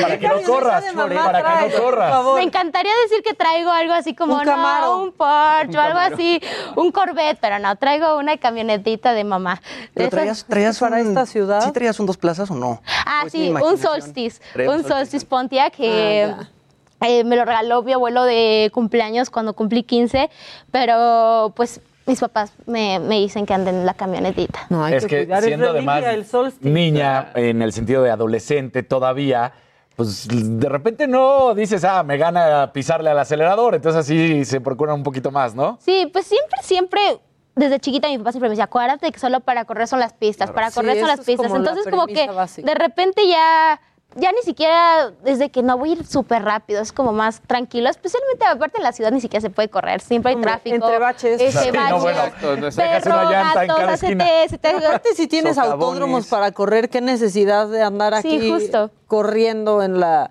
en la Ciudad de México, ¿no? Pero uno- unos arrancones con Regina. Unos Hay arrancos. que Yo- organizar un track day con Regina. De hecho, yo quería hacer, o sea, yo quería que esta entrevista igual la pudiéramos hacer en un coche, en un autódromo y poder sentarme ahí al lado de ti y sentir que se siente. Y pegar el grito. y pegar el grito. ¿Cómo manejan las niñas? Exacto. Pues hay que organizarlo para ver si podemos ir a, a, no sé, a una pista, a un circuito aquí en México. Eh, nos, nos ponemos en un dos plazas y les damos una vuelta. Vamos ya, si no a Pegaso, que nuestros amigos de Pegaso nos Ah, presten exacto. un cachito de, Que se arme. de su pista y algo hacemos. ¿Te ¿Va? gustan las motos? ¿Le das a las motos también o no? No, la verdad, te digo la verdad, verdad, verdad, pero no se rían. Aprendí a andar en bici hace una semana. Ah, ok. Neta. Mira sí, porque justo mi mamá, así cuando me metí a los carros, era, estaba como casi como toda histérica, pero luego dijo, no, ¿sabes qué? Está bien, puedes correr carros, pero lo que no puedes correr son motos, correr porque mi papá corría motos y pues de No, repente... ya pobre de tu mamá ahí con... Le tocaba de que... Pobre de mi abuela, mi abuela le que tocaron todos los hijos así. Sí, justo, extremos. coches. Entonces mi mamá dijo, no, ni siquiera te voy a dar bici para no aprender. Pero ahora que estábamos allá, eh, pues estábamos haciendo ejercicio y nos dijeron, no, ¿saben qué? Le van a tener que dar unas cuantas, unos cuantos kilómetros a la bici. Y dije, uy, ni siquiera sé andar en bici. Disculpe, ¿tiene unas con, una con llantita? Y yo, uy, ¿tienes los de entrenamiento? No, ya, ¿qué oso? De piloto acá súper extrema y la, la bici con llantita. No, no, pero no había. Entonces tuve que aprenderle ahí. Dije, bueno, ya ni modo. O sea, de repente decía, Es "Ah". bien difícil, ¿eh? Aprender de grande a andar en bici es súper difícil. Yo dije, mamá, ¿por qué me hiciste esto? Sí, se pasó, ¿eh? Se pasó. Oye, Regi, y entonces esta es la tercera carrera del campeonato en Puebla, ¿cierto? Sí, la tercera. ¿Y cuántas son? O sea, ¿cuántas fechas de la NASCAR en México son? En total son 12 carreras. Eh, este fin es en Puebla, luego corremos a Aguascalientes. Vamos a andar por varios estados corriendo. eh, pero esta es la tercera y creo que es una de las más, una de las carreras que se va a poner más buenas porque es un óvalo súper, súper, súper grande en el cual pues va a ser súper importante pues no perder el carro de enfrente, pero al mismo tiempo enfriar tu motor, cuidar las llantas, cuidar los frenos, o sea, va a ser una carrera pues de mucha estrategia y de pues mantenerte con el grupo de enfrente porque si los perdemos va, va, va o sea, una vez que pierdes a los de enfrente ya no hay forma de que los vuelvas a alcanzar. Oye, tienes un piloto, digo, siempre hay, con el que traigas así un pique directo.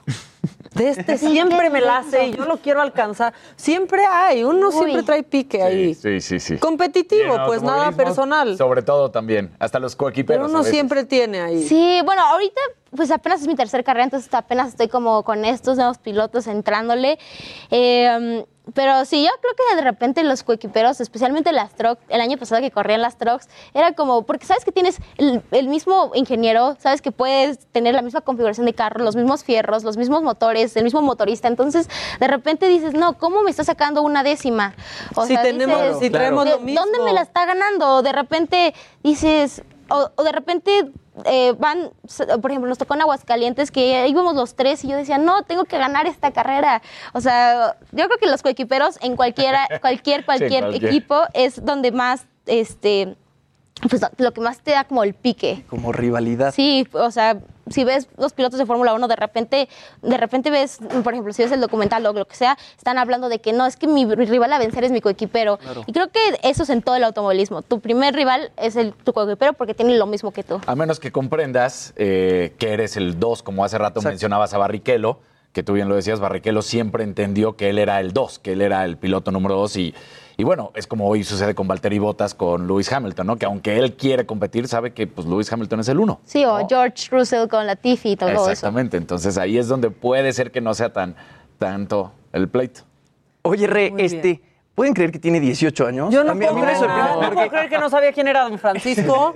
No puedo creer que tiene una mami van, como ya nos confesó. Este, íbamos a organizar Que acaba de aprender un en track day. Y que acaba de aprender a andar en bici. Exacto. Eh, Bueno, pero ya ¿Dónde viste te pueden Días de seguir. Regina? Sí, claro, claro, claro, sí. O sea, esa es una clásica. Si, si estás en NASCAR y no la has visto es porque realmente no te apasiona. Exacto. ¿Dónde te pueden seguir, Regina, para que de cerca sigan tus carreras? Eh, claro que sí, síganme en mis redes sociales como Regina Sirvente. Estoy en Instagram, Twitter, Facebook. Ahorita voy a empezar a usar mi YouTube, igual por si no pueden ver la carrera y voy a estar subiendo tomas pues desde adentro del carro para que vean también un poquito sobre cómo vemos pues desde adentro, vive? cómo se vive toda, toda la adrenalina. Igual apoyan al carro número 10 este fin de semana de To Me Water People, así que vamos a echarle galleta. Y otra vez, muchas gracias Jimmy, Maca, Luis. Muchas gracias por la invitación. Y ya quedaste que nos vas a llevar. De, de cumpleaños ella me, me tienes que llevar a Don Abuelo. No, y te trajo hasta pastel. Mira nada Pero, pero, para que veas que, Gracias. para que veas que en cuanto supimos que era tu cumpleaños, mandamos a un becario en friega. Sí, no soples, ¿eh? Porque acuérdate que... Por tu pastelito. Exacto, con. Entonces, No pues, me vayas a embarrar, Casarín. feliz cumpleaños. Si quieres, quita la velita para soplarle. Tampoco te puedo para que embarrar porque este, llenarías de COVID. Para que Feliz cumpleaños. Muchas gracias. Gracias. ¿Quieres que te... Ahí estás. No, no, ya. Aquí no, no vamos a. Nosotros vamos a ir. el del cumpleaños. En lo que partimos el pastel, vamos a ir a un corte, pero regresamos con mucho más porque ya viene la alegría del hogar, el momento más esperado de la semana, al menos por Javier Lozano. Ya volvemos, esto es Me lo dijo Adela. Feliz cumpleaños, Jimmy. Gracias, los quiero. Gracias, Regina. Gracias. Y placer felicitarte el día en que Continuamos en Me lo dijo Adela. Ya estamos de regreso. Esto es Me lo dijo Adela. Es jueves, es el día que, que está esperando Javier Lozano. No, no. Y todos, todos lo estamos esperando y es tu momento. Vas, es tu momento. Como todos los jueves llega la alegría del hogar aquí a Me lo dijo. Bravo. Gracias, público conocedor. Hoy está medio, medio Con dos incompleta. ausencias, con dos grandes ausencias. Perdón. No, pero el ánimo se siente. El ánimo que se siente, es ánimo, como si hubiera aquí taquilla llena, ¿no? Juan Becerra. Juan Becerra, También está aquí Maca, Javier Lozano. Que ya dio golpe de estado Maca, pero este, no es cierto. No, ¿qué pasó? No, no es ya, si no ¿Cómo que está golpe de Zavala, estado, Javier? ¿Conductora de facto o qué? Sí. siempre me molestan así, pero él no es tan cizañoso como No. Zavala, que no está porque está malito de su pancita. Y dije, ha de estar en Este, un grito. Con Imagín- y si está malito de esa Con eso, pancita Zavala, es de mucho. estar en un grito. O sea, malito de su panzota. Este, entonces, bueno, pues ahora que él no está, aprovecho yo para darle su llegue. Oh, pues claro. No es cierto. ¿De cómo están ustedes? Pues bien. Todo bien. Juan Todo Becerra. bien, muchas gracias, Javier. Sí, me da Ve mucho qué gusto guapo verte. se ve Juan Becerra. Ah, que Esa muchas gracias, muchas gracias, Sí, qué sí, sí. amable. Es un tweet, ¿no? Muy, inglés. Totalmente. Eh, pues así somos. Tú también. Tú también. usted siempre es muy elegante. yo sí, siempre. Tú es que soy, como, decían, un esclavo de la moda. Eres un esclavo de la víctima Un de la dandy. moda. Un dandy, pues es que sí. No, tampoco. Que sí hay con queso, o sea, trae unos trajes luego. No, no creas, no es tanto la marca, sino la percha. Eso es todo. Eso, Muy bien. ese es el contenido. ¿De qué quieren hablar ¿De qué- hoy? ¿Se van a comportar? Bueno, sí, se van a comportar, no está Zavala. Sí, sí nos vamos a comportar. ¿De qué, de qué te gustaría hablar? Bueno, pues la hoy? novedad del Sí. gas del bienestar, ¿no? Ajá. Pues podemos empezar ¡Ay, por- gas! No, o sea, el gas. Sí. ¿Qué, ¿Le encuentras un gas al asunto? ¿Cuál es el gas? Está muy bueno. ¿Cuál es el gas? Saco a conclusión que tú sí estás de acuerdo con la decisión. Por supuesto, ¿cómo sabes? ¿Quién te contó? que tiene buena fuente? Nada más falta que lo maneje el ejército, ¿no? Pero esto. No, yo no Lo creo va que a poner la Guardia Yo no creo que sea una buena decisión porque. Porque no puedes poner controles de precios. En primer lugar, el Estado ya no tiene que estar encargándose de todo, de todas esas actividades económicas. Para eso está la iniciativa privada, las, las empresas y la competencia económica, que por cierto, hoy el presidente, no sé si vieron que en la mañanera se le volvió a ir ahora a la Comisión Federal de Competencia Económica porque no está de acuerdo con la creación del gas del bienestar. También vi que apoyó a Cristiano Ronaldo. Sí. De la nada. Sí, Sí, y al agua. Y al agua. Sí, sí. Y En agua. lugar de Benito Bodoque, hoy estuvo Cristiano Ronaldo, ¿no? Y- Oye, pero entonces ya van a criticar al presidente que está echándole tierra a la iniciativa privada porque tomó una bebida carbonatada, que además su consumo está directamente relacionado con las comorbilidades que eh, afectan la- las, este, los síntomas del Sí. COVID y entonces ya lo hizo un lado y entonces este va a ser como Venezuela y nos va a llevar al comunismo. ¿o cómo No, está? no, no, no, no. Yo no me iría tan lejos. Yo nada más diría que él no es quien para poner ejemplos de buenos hábitos alimenticios. Ajá. Cuando todos los fines de semana se la pasa tragando tlayudas. Ay, una tlayudita Oye, pero ahorita, ¿qué tal? garnachas. ¿Y quién dijo que no son sanas las tlayudas del No, no, no, tlacoyo? no, no, no, que no me Mucho venga. más Y que los refrescos. Porque eso, eso provoca sobrepeso y obesidad. Pero sí, buenas noches, señor presidente. El otro día ¿No? entrevisté a una nutrióloga y, Sí. y me desmitificó todo esto que existe alrededor del Oye, tlacoyo, el la tlayuda, el taquito, sano. el pozole. Y me dijo, no, es mucho más sano que andarse comiendo la chatarra que venden en la tiendita o las aguas carbonatadas. que lo que hay que hacer es comer saludable y comer nutritivo. Los que puedan comer, porque además hay 15 millones de nuevos pobres, gracias al régimen de tu señor presidente, que, te- que ahora ya no pueden comer tres veces al día. Ya está, Oye. señor presidente, Becerra. Pues es de todos los mexicanos, Sí, hayan ¿verdad? votado por él o no. Pues- Oye, pero todos estos pobres también se están quedando sin poder cocinar y sin poder comer bien porque el gas está carísimo, regresando es. al tema que Es traías. correcto. Ya viste, le están aumentando cuánto, siete pesos del precio que, que se los da Pemex Pues a los que los venden. Pues sí. Y luego ya Pues viste la primera plana del Reforma que se agarran a trancazos unas gaseras, estas Sí, sí, piratas, sí, sí, sí. y no dejan entrar a las otras. El tema es- peligrosísimo, El, aparte. el ¿no? tema es si vas a tú, si vas a, a dar tu gas según esto a un precio accesible para la población, que no hay nada más deseable que eso, ¿sí? lo vas a tener que subsidiar. Porque si no, tendrías que estar atendiendo los precios internacionales, ¿no? Pero estos suben si y vas- ¿no? su- si lo vas a subsidiar para que no suba el precio del gas, eso nos va a costar a todos nosotros. ¿Y seguro lo van a subsidiar? Pues sí. O sea, no O hay sea, de otra, no, hay de otra manera. No hay manera económicamente hablando de que puedas dar un gas como lo quiere el presidente, ¿sí? A un precio controlado. Oye, ¿y el margen de ganancia que están teniendo estas empresas que son Por principalmente eso es lo que es, precisamente muy, muy lo alto, importante ¿no? es la competencia. Es del 50%. Por eso lo importante es que haya competencia y que no haya colusión entre ellas. Ajá. Eso es lo importante, que como en todo. ¿Y que qué va a pasar con el gas del bienestar cuando llegue, cuando entre y están estas empresas coludidas para no bajar los precios sin importar cuál sea el internacional? Porque sube el internacional, sube el, el precio del gas, se entiende, ¿no? Sí. Pero baja el internacional, estos canijos se quedan ahí no es que lo vuelven a subir. Entra una nueva eh, distribuidora de gas, en este caso la del bienestar. ¿Qué sucede con esta este No, con por este eso, punto de acuerdo? y el consumidor va a ir a buscar está el gas más barato. Ahora, el Es reto, correcto. el reto me parece, Javier, que está en verdaderamente tener la capacidad operativa para poder llevar los cilindros de gas a, las de casas gas a todas las y casas. que no tenga la señora que salir a caminar siete cuadras para traer su cilindro de gas. verdad es que Eso yo, uno de veo, los yo veo una misión Que prácticamente no lo tenga que manejar el, no, el usuario, también es bien peligroso. No, que lo tenga que, que haya alguien que lo instale, ¿no? Por eso. La clásica. Yo no sé cómo Échale Sí, hacer. ¿De quién me lo instala? Si hasta prender el boiler es un riesgo. oiga. Ponle gaffer, ¿no? Exacto. No, yo, yo creo que bueno, yo creo que ni hay tiempo, ni hay dinero suficiente, ni hay logística para la distribución, operación y que llegue a todos los hogares en México el gas como lo quiere el presidente.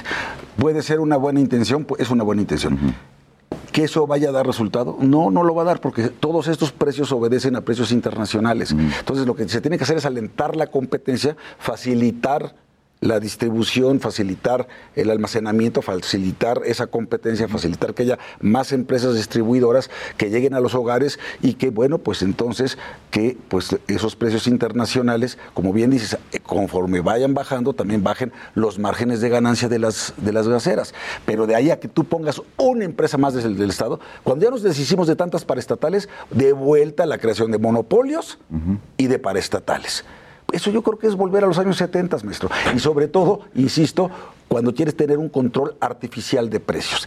Esos controles artificiales de precios o no son sostenibles o los terminamos pagando con subsidios. Es como cuando ahora no quieres que la gasolina aumente más de precio, porque la buena noticia es que está en 70 dólares más o menos el precio del barril de, de petróleo. Esa es la buena noticia para efectos de los ingresos de las finanzas públicas. La mala noticia es que naturalmente tienen que subir los precios de las gasolinas. Y entonces, para que no suban, lo, con lo que lo am- amortiguas es con el IEPS, con el Impuesto Especial para Producción y Servicios. Y entonces eso significa que terminamos pagando ese colchón, ese subsidio, los que pagamos impuestos, ¿ves? Sí, pero en el caso del gas yo no veo necesariamente que se tuviera que subsidiar, te repito, si se aprovecha el margen de ganancia que están teniendo estas empresas distribuidoras, que es, es irrisible, o sea, es, es pornográfico incluso, o sea, estamos hablando del 50%. Así como Sí, sí, parece sexo sí, vivo. Sí, Así es totalmente. mucho. Te la dejan de Irineo por Adela y en F. Por eso. Porque además ni siquiera dan crédito. Y por otro lado, a mí me parece que es una eh, medida económica y que también tiene índoles sociales. Está, Eso sí. está imposible la, la compra del gas y se está atendiendo de alguna manera. ¿Qué otra manera le encontrarías tú para poder disminuir los precios del gas LP y que pues, las personas no se queden sin cocinar, sin bañarse? eh, a reserva de que, bueno, el gas del bienestar sí tiene que Otra enfrentar vez. los retos de distribución. Pues otra vez lo que ya por la ruta que ya íbamos, precisamente que haya capacidad de otras empresas de asociarse con Pemex o de competir con Pemex para poder traer su propio gas, importarlo, extraerlo, en fin, distribuirlo, almacenarlo y competir en buena lid bajo la regulación del Estado y la vigilancia de la Comisión Federal de Competencia Económica y de las demás entidades del Estado mexicano. Fijar topes de precios. No. en el- entonces, No ¿cómo? fijar- Porque tiene no cinco puedes- empresas distribuidoras. no fijar por topes de por eso, puedes fijar principalmente. topes de precio. Van a llegar otras más, van a llegar extranjeras, van a llegar voraces y se van a poner de acuerdo y todas van a vender eh, el gas ver, más o menos es al mismo es que precio. ponerse de acuerdo y es A una 22 práctica varos el litro. Ya, ponerse de acuerdo ya es una práctica desleal y puede ser hasta un delito, ¿ok? Entonces, eso ¿Qué es lo que ha venido sucediendo? Por eso, no, no, no. Entonces, otra vez, es que cuando quieren, en lugar de arreglar las cosas, es como con el outsourcing, querían eliminar eh, excesos, abusos, ¿no? Que sí lo omisiones, simulaciones, que lo sabía.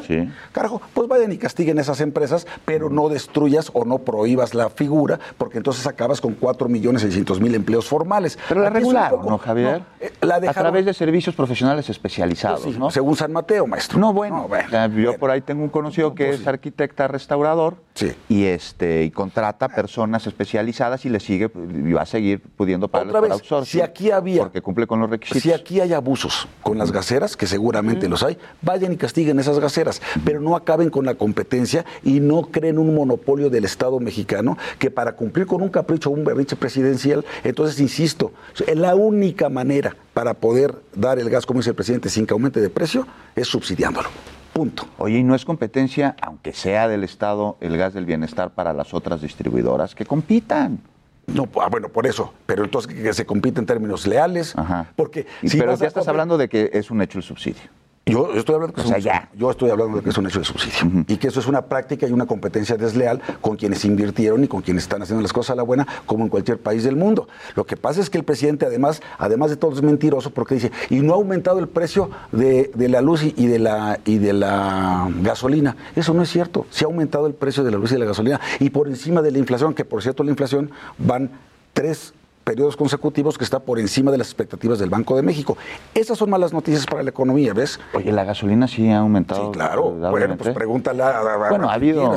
Así como que. Pues sí, pues sí, así, pero de bajones. ponte 24 pesos, 25 pesos. Hay gente que. Ah, pero es que tú compras de la cara, Javier, de No, la bueno, roja. de la que le toca. De la- de cuál? De la roja. Sí, de la roja. Oye, pero es que también es pornográfico ir a llenar el tanque a la gasolinera. ¿eh?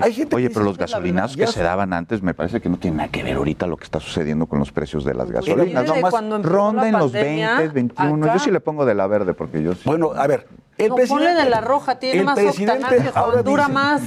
Te voy a hacer caso. un Cada día vez, que- tiene una una, quincena. cada vez el presidente tiene, un, tiene un pre- un nuevo pretexto. Ahora dice, yo nunca prometí bajar el precio de las gasolinas. Dije que no aumentaría. No, sí lo prometió. Ahí están los videos en campaña cuando dijo, va a bajar el precio de la gasolina. La propia Citlali Hernández decía, ¿eh? con nosotros estaría a 10 pesos la gasolina. ¿Sí o no lo dijo? Bueno, Sí, luego dijo, dijo bueno, Citlali. dije que ya, no, no, no, que no iba a bajar, no va a aumentar. Bueno, oiga, ya aumentó. Bueno, pero ya, yo dije que no iba a aumentar más que, eh, este, más allá de términos reales. Bajó al inicio de la Y pandemia. cuando dice la gente, términos reales, Sí, pues ya se pero eso, sí responde a que tenías bu- tanques de buques ahí estacionados Oye, es como que se cuando pudiera la vender la gasolina. Cuando dice- Oye, pero hablando de mentiras, a ver, perdón, hablando de mentiras, hablando de mentiras, ¿cómo ves si nos vamos a lo de los las este, mentiras de la semana? también? Bueno, acá ibas a decir algo. No, no, no, no, no. De las gasolinas. No, no, yo sí quiero saber qué opina del quién es quién. Sí, No, yo, a mí me importa, tú, sobre tú como, eh, como periodista, ¿qué, qué opinas de esta jalada de quienes tienen las mentiras? Eh, Mira, es un hecho que hay noticias falsas, ¿no? Sí. Y que uno de los retos del siglo XXI, Tendenciosas y engañosas. exacto, Sí. exacto, es que la sociedad estemos bien informados. Es un derecho, es un derecho. Hay noticias falsas, hay noticias falsas orquestadas, hay nado sincronizado, como ahora le llaman, y, y de, y de varios bandos, no me refiero a uno solo. Lo que pasa es que me parece aquí que el fanatismo cega, Javier, y cega a todas partes. Cega para todos. Esto va para unos y para otros. Entonces tenemos estas noticias falsas que muchas van dirigidas a las acciones, a las políticas del gobierno, del gobierno federal, a lo que dice el presidente, a lo que dicen las dependencias, los órganos este, autónomos.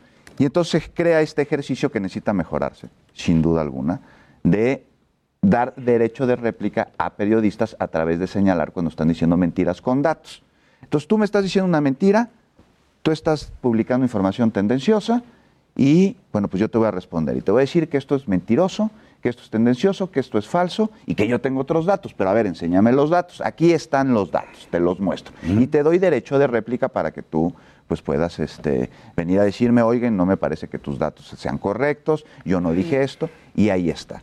Es un ejercicio sin duda necesario. ¿Por qué se da desde Palacio Nacional? Pues, ¿quién, más lo, ¿Quién más lo podría dar, Javier? A ver, Mira, mira. Dime tú quién más lo podría dar y, y más, más que las noticias Maca eh, falsas y la infodemia está en un altísimo porcentaje dirigido al gobierno federal. Entonces ¿Y el, el- gobierno y el que tono responde. De, de la señorita Vilchis te gusta? Me Porque gustaría que disfrutara mucho más Y aparte su muy trabajo. nerviosa y se pierde. Yo creo que lo va a mensaje. poder hacer muy bien, pero necesita prepararse, necesita ensayar. Está muy nerviosa. No es para menos, o sea, estás dando este, Pues este no, mensaje no, pues desde no. Palacio Nacional al con el presidente, aquí atrás. Pues él Exacto. está- Tiene que disfrutar un poquito más esta labor que me parece que podría ser muy Y armarlo disfrutable. Como para no sacar algo del que publicó Forbes en 2017. Pues si entra en contexto, yo creo que sí vale la pena referirse a él. como actual. Porque como dice la jefa de gobierno, si no sabemos de dónde venimos, pues menos vamos a saber a dónde vamos. pues pero yo estoy- lo pusieron como algo actual. Bueno, pues yo a mí me parece patético de fondo y forma. A ver, ¿por qué? En primer lugar, porque si quieren ejercer derecho de réplica los gobernantes, existe la ley reglamentaria del artículo sexto, párrafo eh, pr- pr- primero de la Constitución Política de los Estados Unidos Mexicanos en materia de réplica. El derecho de réplica se ejerce, según esta ley y según el sexto constitucional, cuando se difunde o se publica información falsa o inexacta que cause un agravio a la persona. Y eso se ejerce enviando un escrito al medio de comunicación correspondiente para que se publique su réplica, que hay que distinguir entre información y opinión. Solamente es información, no opinión. Y en el mismo espacio, ¿no? Y en el mismo espacio. Tendría que la Tendría reforma que ser tener en la primera plana sí, lleno y de darle el mismo desmentidos. Y darle el mismo espacio. Ahora, sí. afortunadamente existe como una segunda instancia. Si el periódico o la televisión o la estación de radio no quiere hacer esa publicación de la réplica, entonces ya puedes acudir a los tribunales y en un plazo máximo, ¿sí? te van obligan al medio a hacer la publicación de la réplica. Entonces, el mecanismo para ejercer el derecho de réplica lo contiene la Constitución, el artículo sexto y la ley reglamentaria en materia de réplica. Que no me vengan con que necesitas usar Palacio Nacional para ejercer tu derecho de réplica, porque eso es un uso excesivo y abusivo de recursos del Estado mexicano. Y sobre todo cuando lo estás haciendo como lo hicieron ayer, que se ponen a hablar de cuántas veces hablaron los medios de Morena y cuántas veces hablaron los otros partidos políticos. Pues claro, está el presidente hablando, defendiendo a su partido político con recursos del Estado mexicano, y eso es violatorio del 41 y del 134 constitucional. Y además ponen esta boba que no sabe ni siquiera leer, que no sabe ni siquiera, y se quiere hacer la Está chistosa. demasiado nerviosa. Está muy nerviosa, Sí, ¿no? Y además de nerviosa, se quiere hacer la chistosita. Y este El le vamos chiste a no le así, sale. No le sale el chiste. Oye, Javier, pero a ver, aquí regresando un poquito al derecho a réplica. Totalmente de acuerdo. Porque entonces, espere, porque si hay alguien campeón en las mentiras, y eso ya lo dijo Luis Estrada en Spin, lleva como 56 mentiras el presidente en lo que va de sus mañaneras. Entonces, si hay alguien que miente como respira, es el presidente. Ahora, en todo caso, cada vez que miente y se mete con alguno de ustedes o pues, conmigo, pues la verdad es que un par de veces nada más me ha mencionado, afortunadamente, pero bueno, que se meta con quien sea, entonces al aludido, ese sí te debería tener derecho de réplica en Palacio Nacional al día siguiente, en la mañanera, que lo reciba. Trataron de dárselo, ¿no? A, Sí. a quien, Sí, ahí está. Esa, ¿Quién es quién? es a lo que voy. Estas Mencionando otras 56 cosas, mentiras que tú dices. 56 mil. 56 mil. como 56. Eran ya está la infodemia. semanas, ya no sé. Exacto, eso era hace dos semanas. Que, que tú dices, bueno, pues ahí está también eh, Palacio Nacional y este espacio para quien la detectó vaya y este haga un derecho de réplica ¿Dónde? ahí. ¿Dónde? En Palacio Nacional, me cae que sí lo reciben. ¿Tú crees que sí lo reciben? Sí lo recibieron lleva a en banquito Silvano, como Silvano. No, pero es que Silvano no es un periodista que va a ir a la mañanera Ah, a que- exponer que- un que no, tema. que no, y Silvano se equivocó de puerta, tendría que haber ido a las instancias correspondientes, No, al se Tribunal. Electoral o a la Fiscalía A- que terminó a yendo ahí. las tres. Pero déjame regresar a esto del derecho de réplica.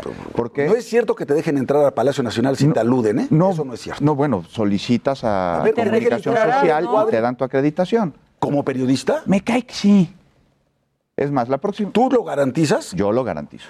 ¿Te puede hablar cualquier aludido a ti para que tú te encargues de que al día siguiente... No, pues ya ni que fuera con Jesús muchísimo, Ramírez. No, con muchísimo gusto le, ya di- le doy el Jesús teléfono. Ramírez, Ajá. la capacidad de este hombre. Concuerdo. Y la inteligencia y la experiencia y la cultura. Tú A ver, deberías pero ir te vas a enojar antes de quién, no te pondrías tan nervioso, Becerra. No, pero mi labor es otra, ¿no? Mi función, mi función es otra. bien, mi función es otra. El derecho de réplica, Javier. Sí. Y claro que ahí está, se tiene que publicar en el mismo espacio, en la misma página. No es opinión, no es editorial. Es información. Es información, es reportaje. ¿Falsa o inexacta? Es reportaje. Pero aquí me parece que va mucho más de este derecho del- de réplica, el que la ciudadanía está informada. La mañana se ve, y se ve mucho, tiene una audiencia impresionante. Impresionante. Impresionante en la mañana. Entonces, todas estas noticias falsas que se publican o inexactas en un medio, no todo el mundo se entera por el medio de las noticias falsas porque se empiezan a hacer las cadenitas de WhatsApp, por ejemplo, o empiezan a replicarse en Twitter. Entonces, el derecho de réplica en el mismo espacio, a través del medio, me parece que sería insuficiente en el sentido de que debe ser un ejercicio para que nosotros, los ciudadanos, estemos bien informados. Y ahí me parece que está bien.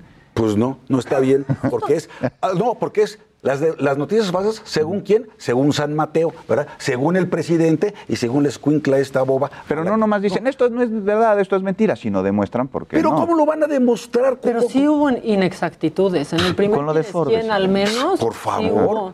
Y, Por eso te digo que se tiene que No, y afinar luego con nombre este- y apellido dicen, y miren, Ciro, Joaquín López Dóriga y, y Loret se, este, hablan mal de Morena tantas veces. Pidió el presidente que se le bajaran, do- que le Dos bajaran dos rayitas. rayitas. Oye, ¿qué es eso? Tienen, a ver, Bueno, estamos hablando de un dere- de, de un, Es que de un piso parejo, ¿no? Sí.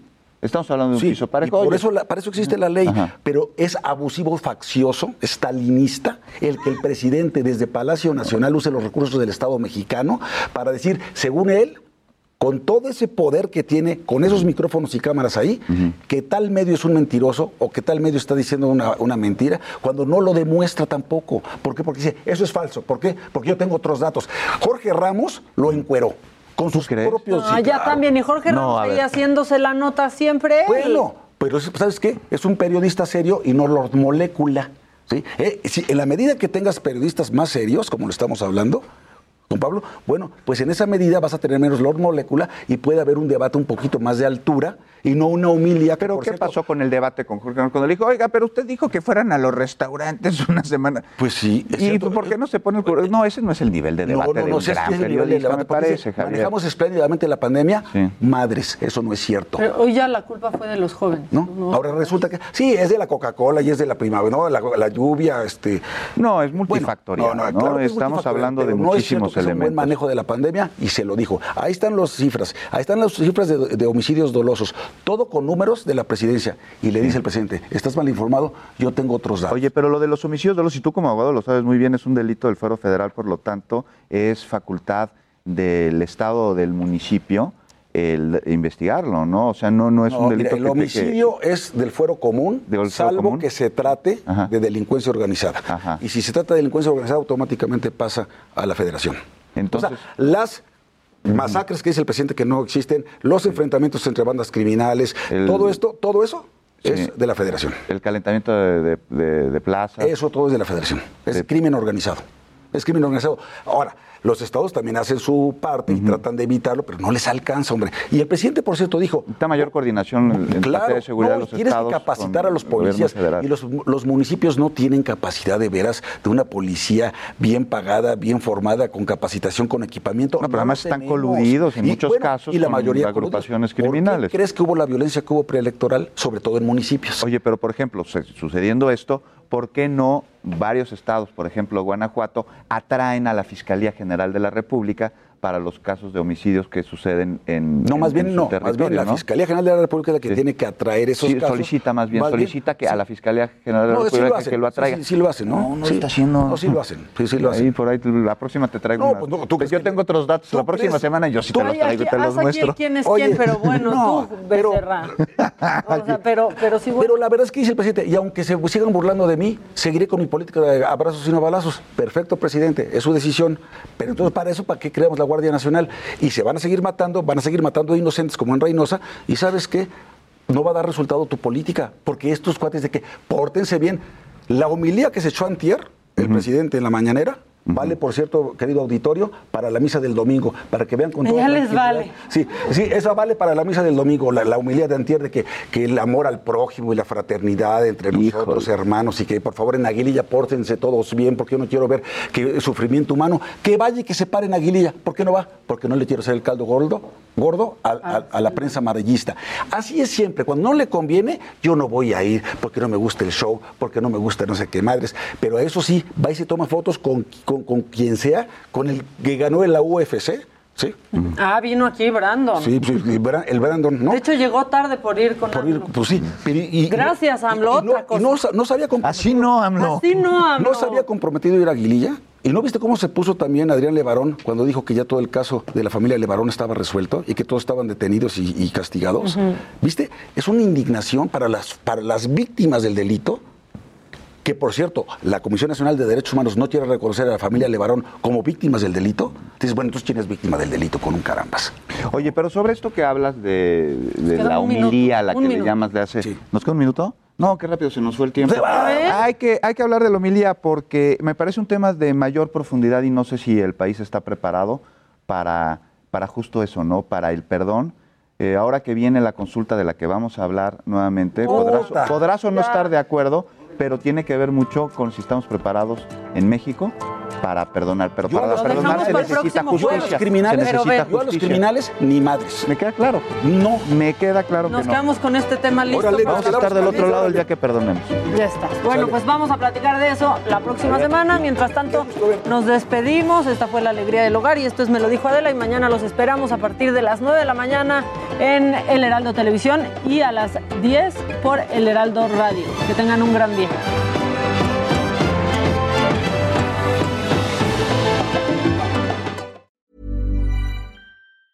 Hi, I'm Daniel, founder of Pretty Litter. Did you know cats tend to hide symptoms of sickness and pain? I learned this the hard way after losing my cat, Gingy. So I created Pretty Litter, a health monitoring litter that helps detect early signs of illness by changing colors, saving you money and potentially your cat's life. Pretty Litter is veterinarian developed, and it's the easiest way to keep tabs on your fur baby's health right at home. Go to prettylitter.com and use code ACAST for 20% off your first order and a free cat toy. Terms and conditions apply. See site for details.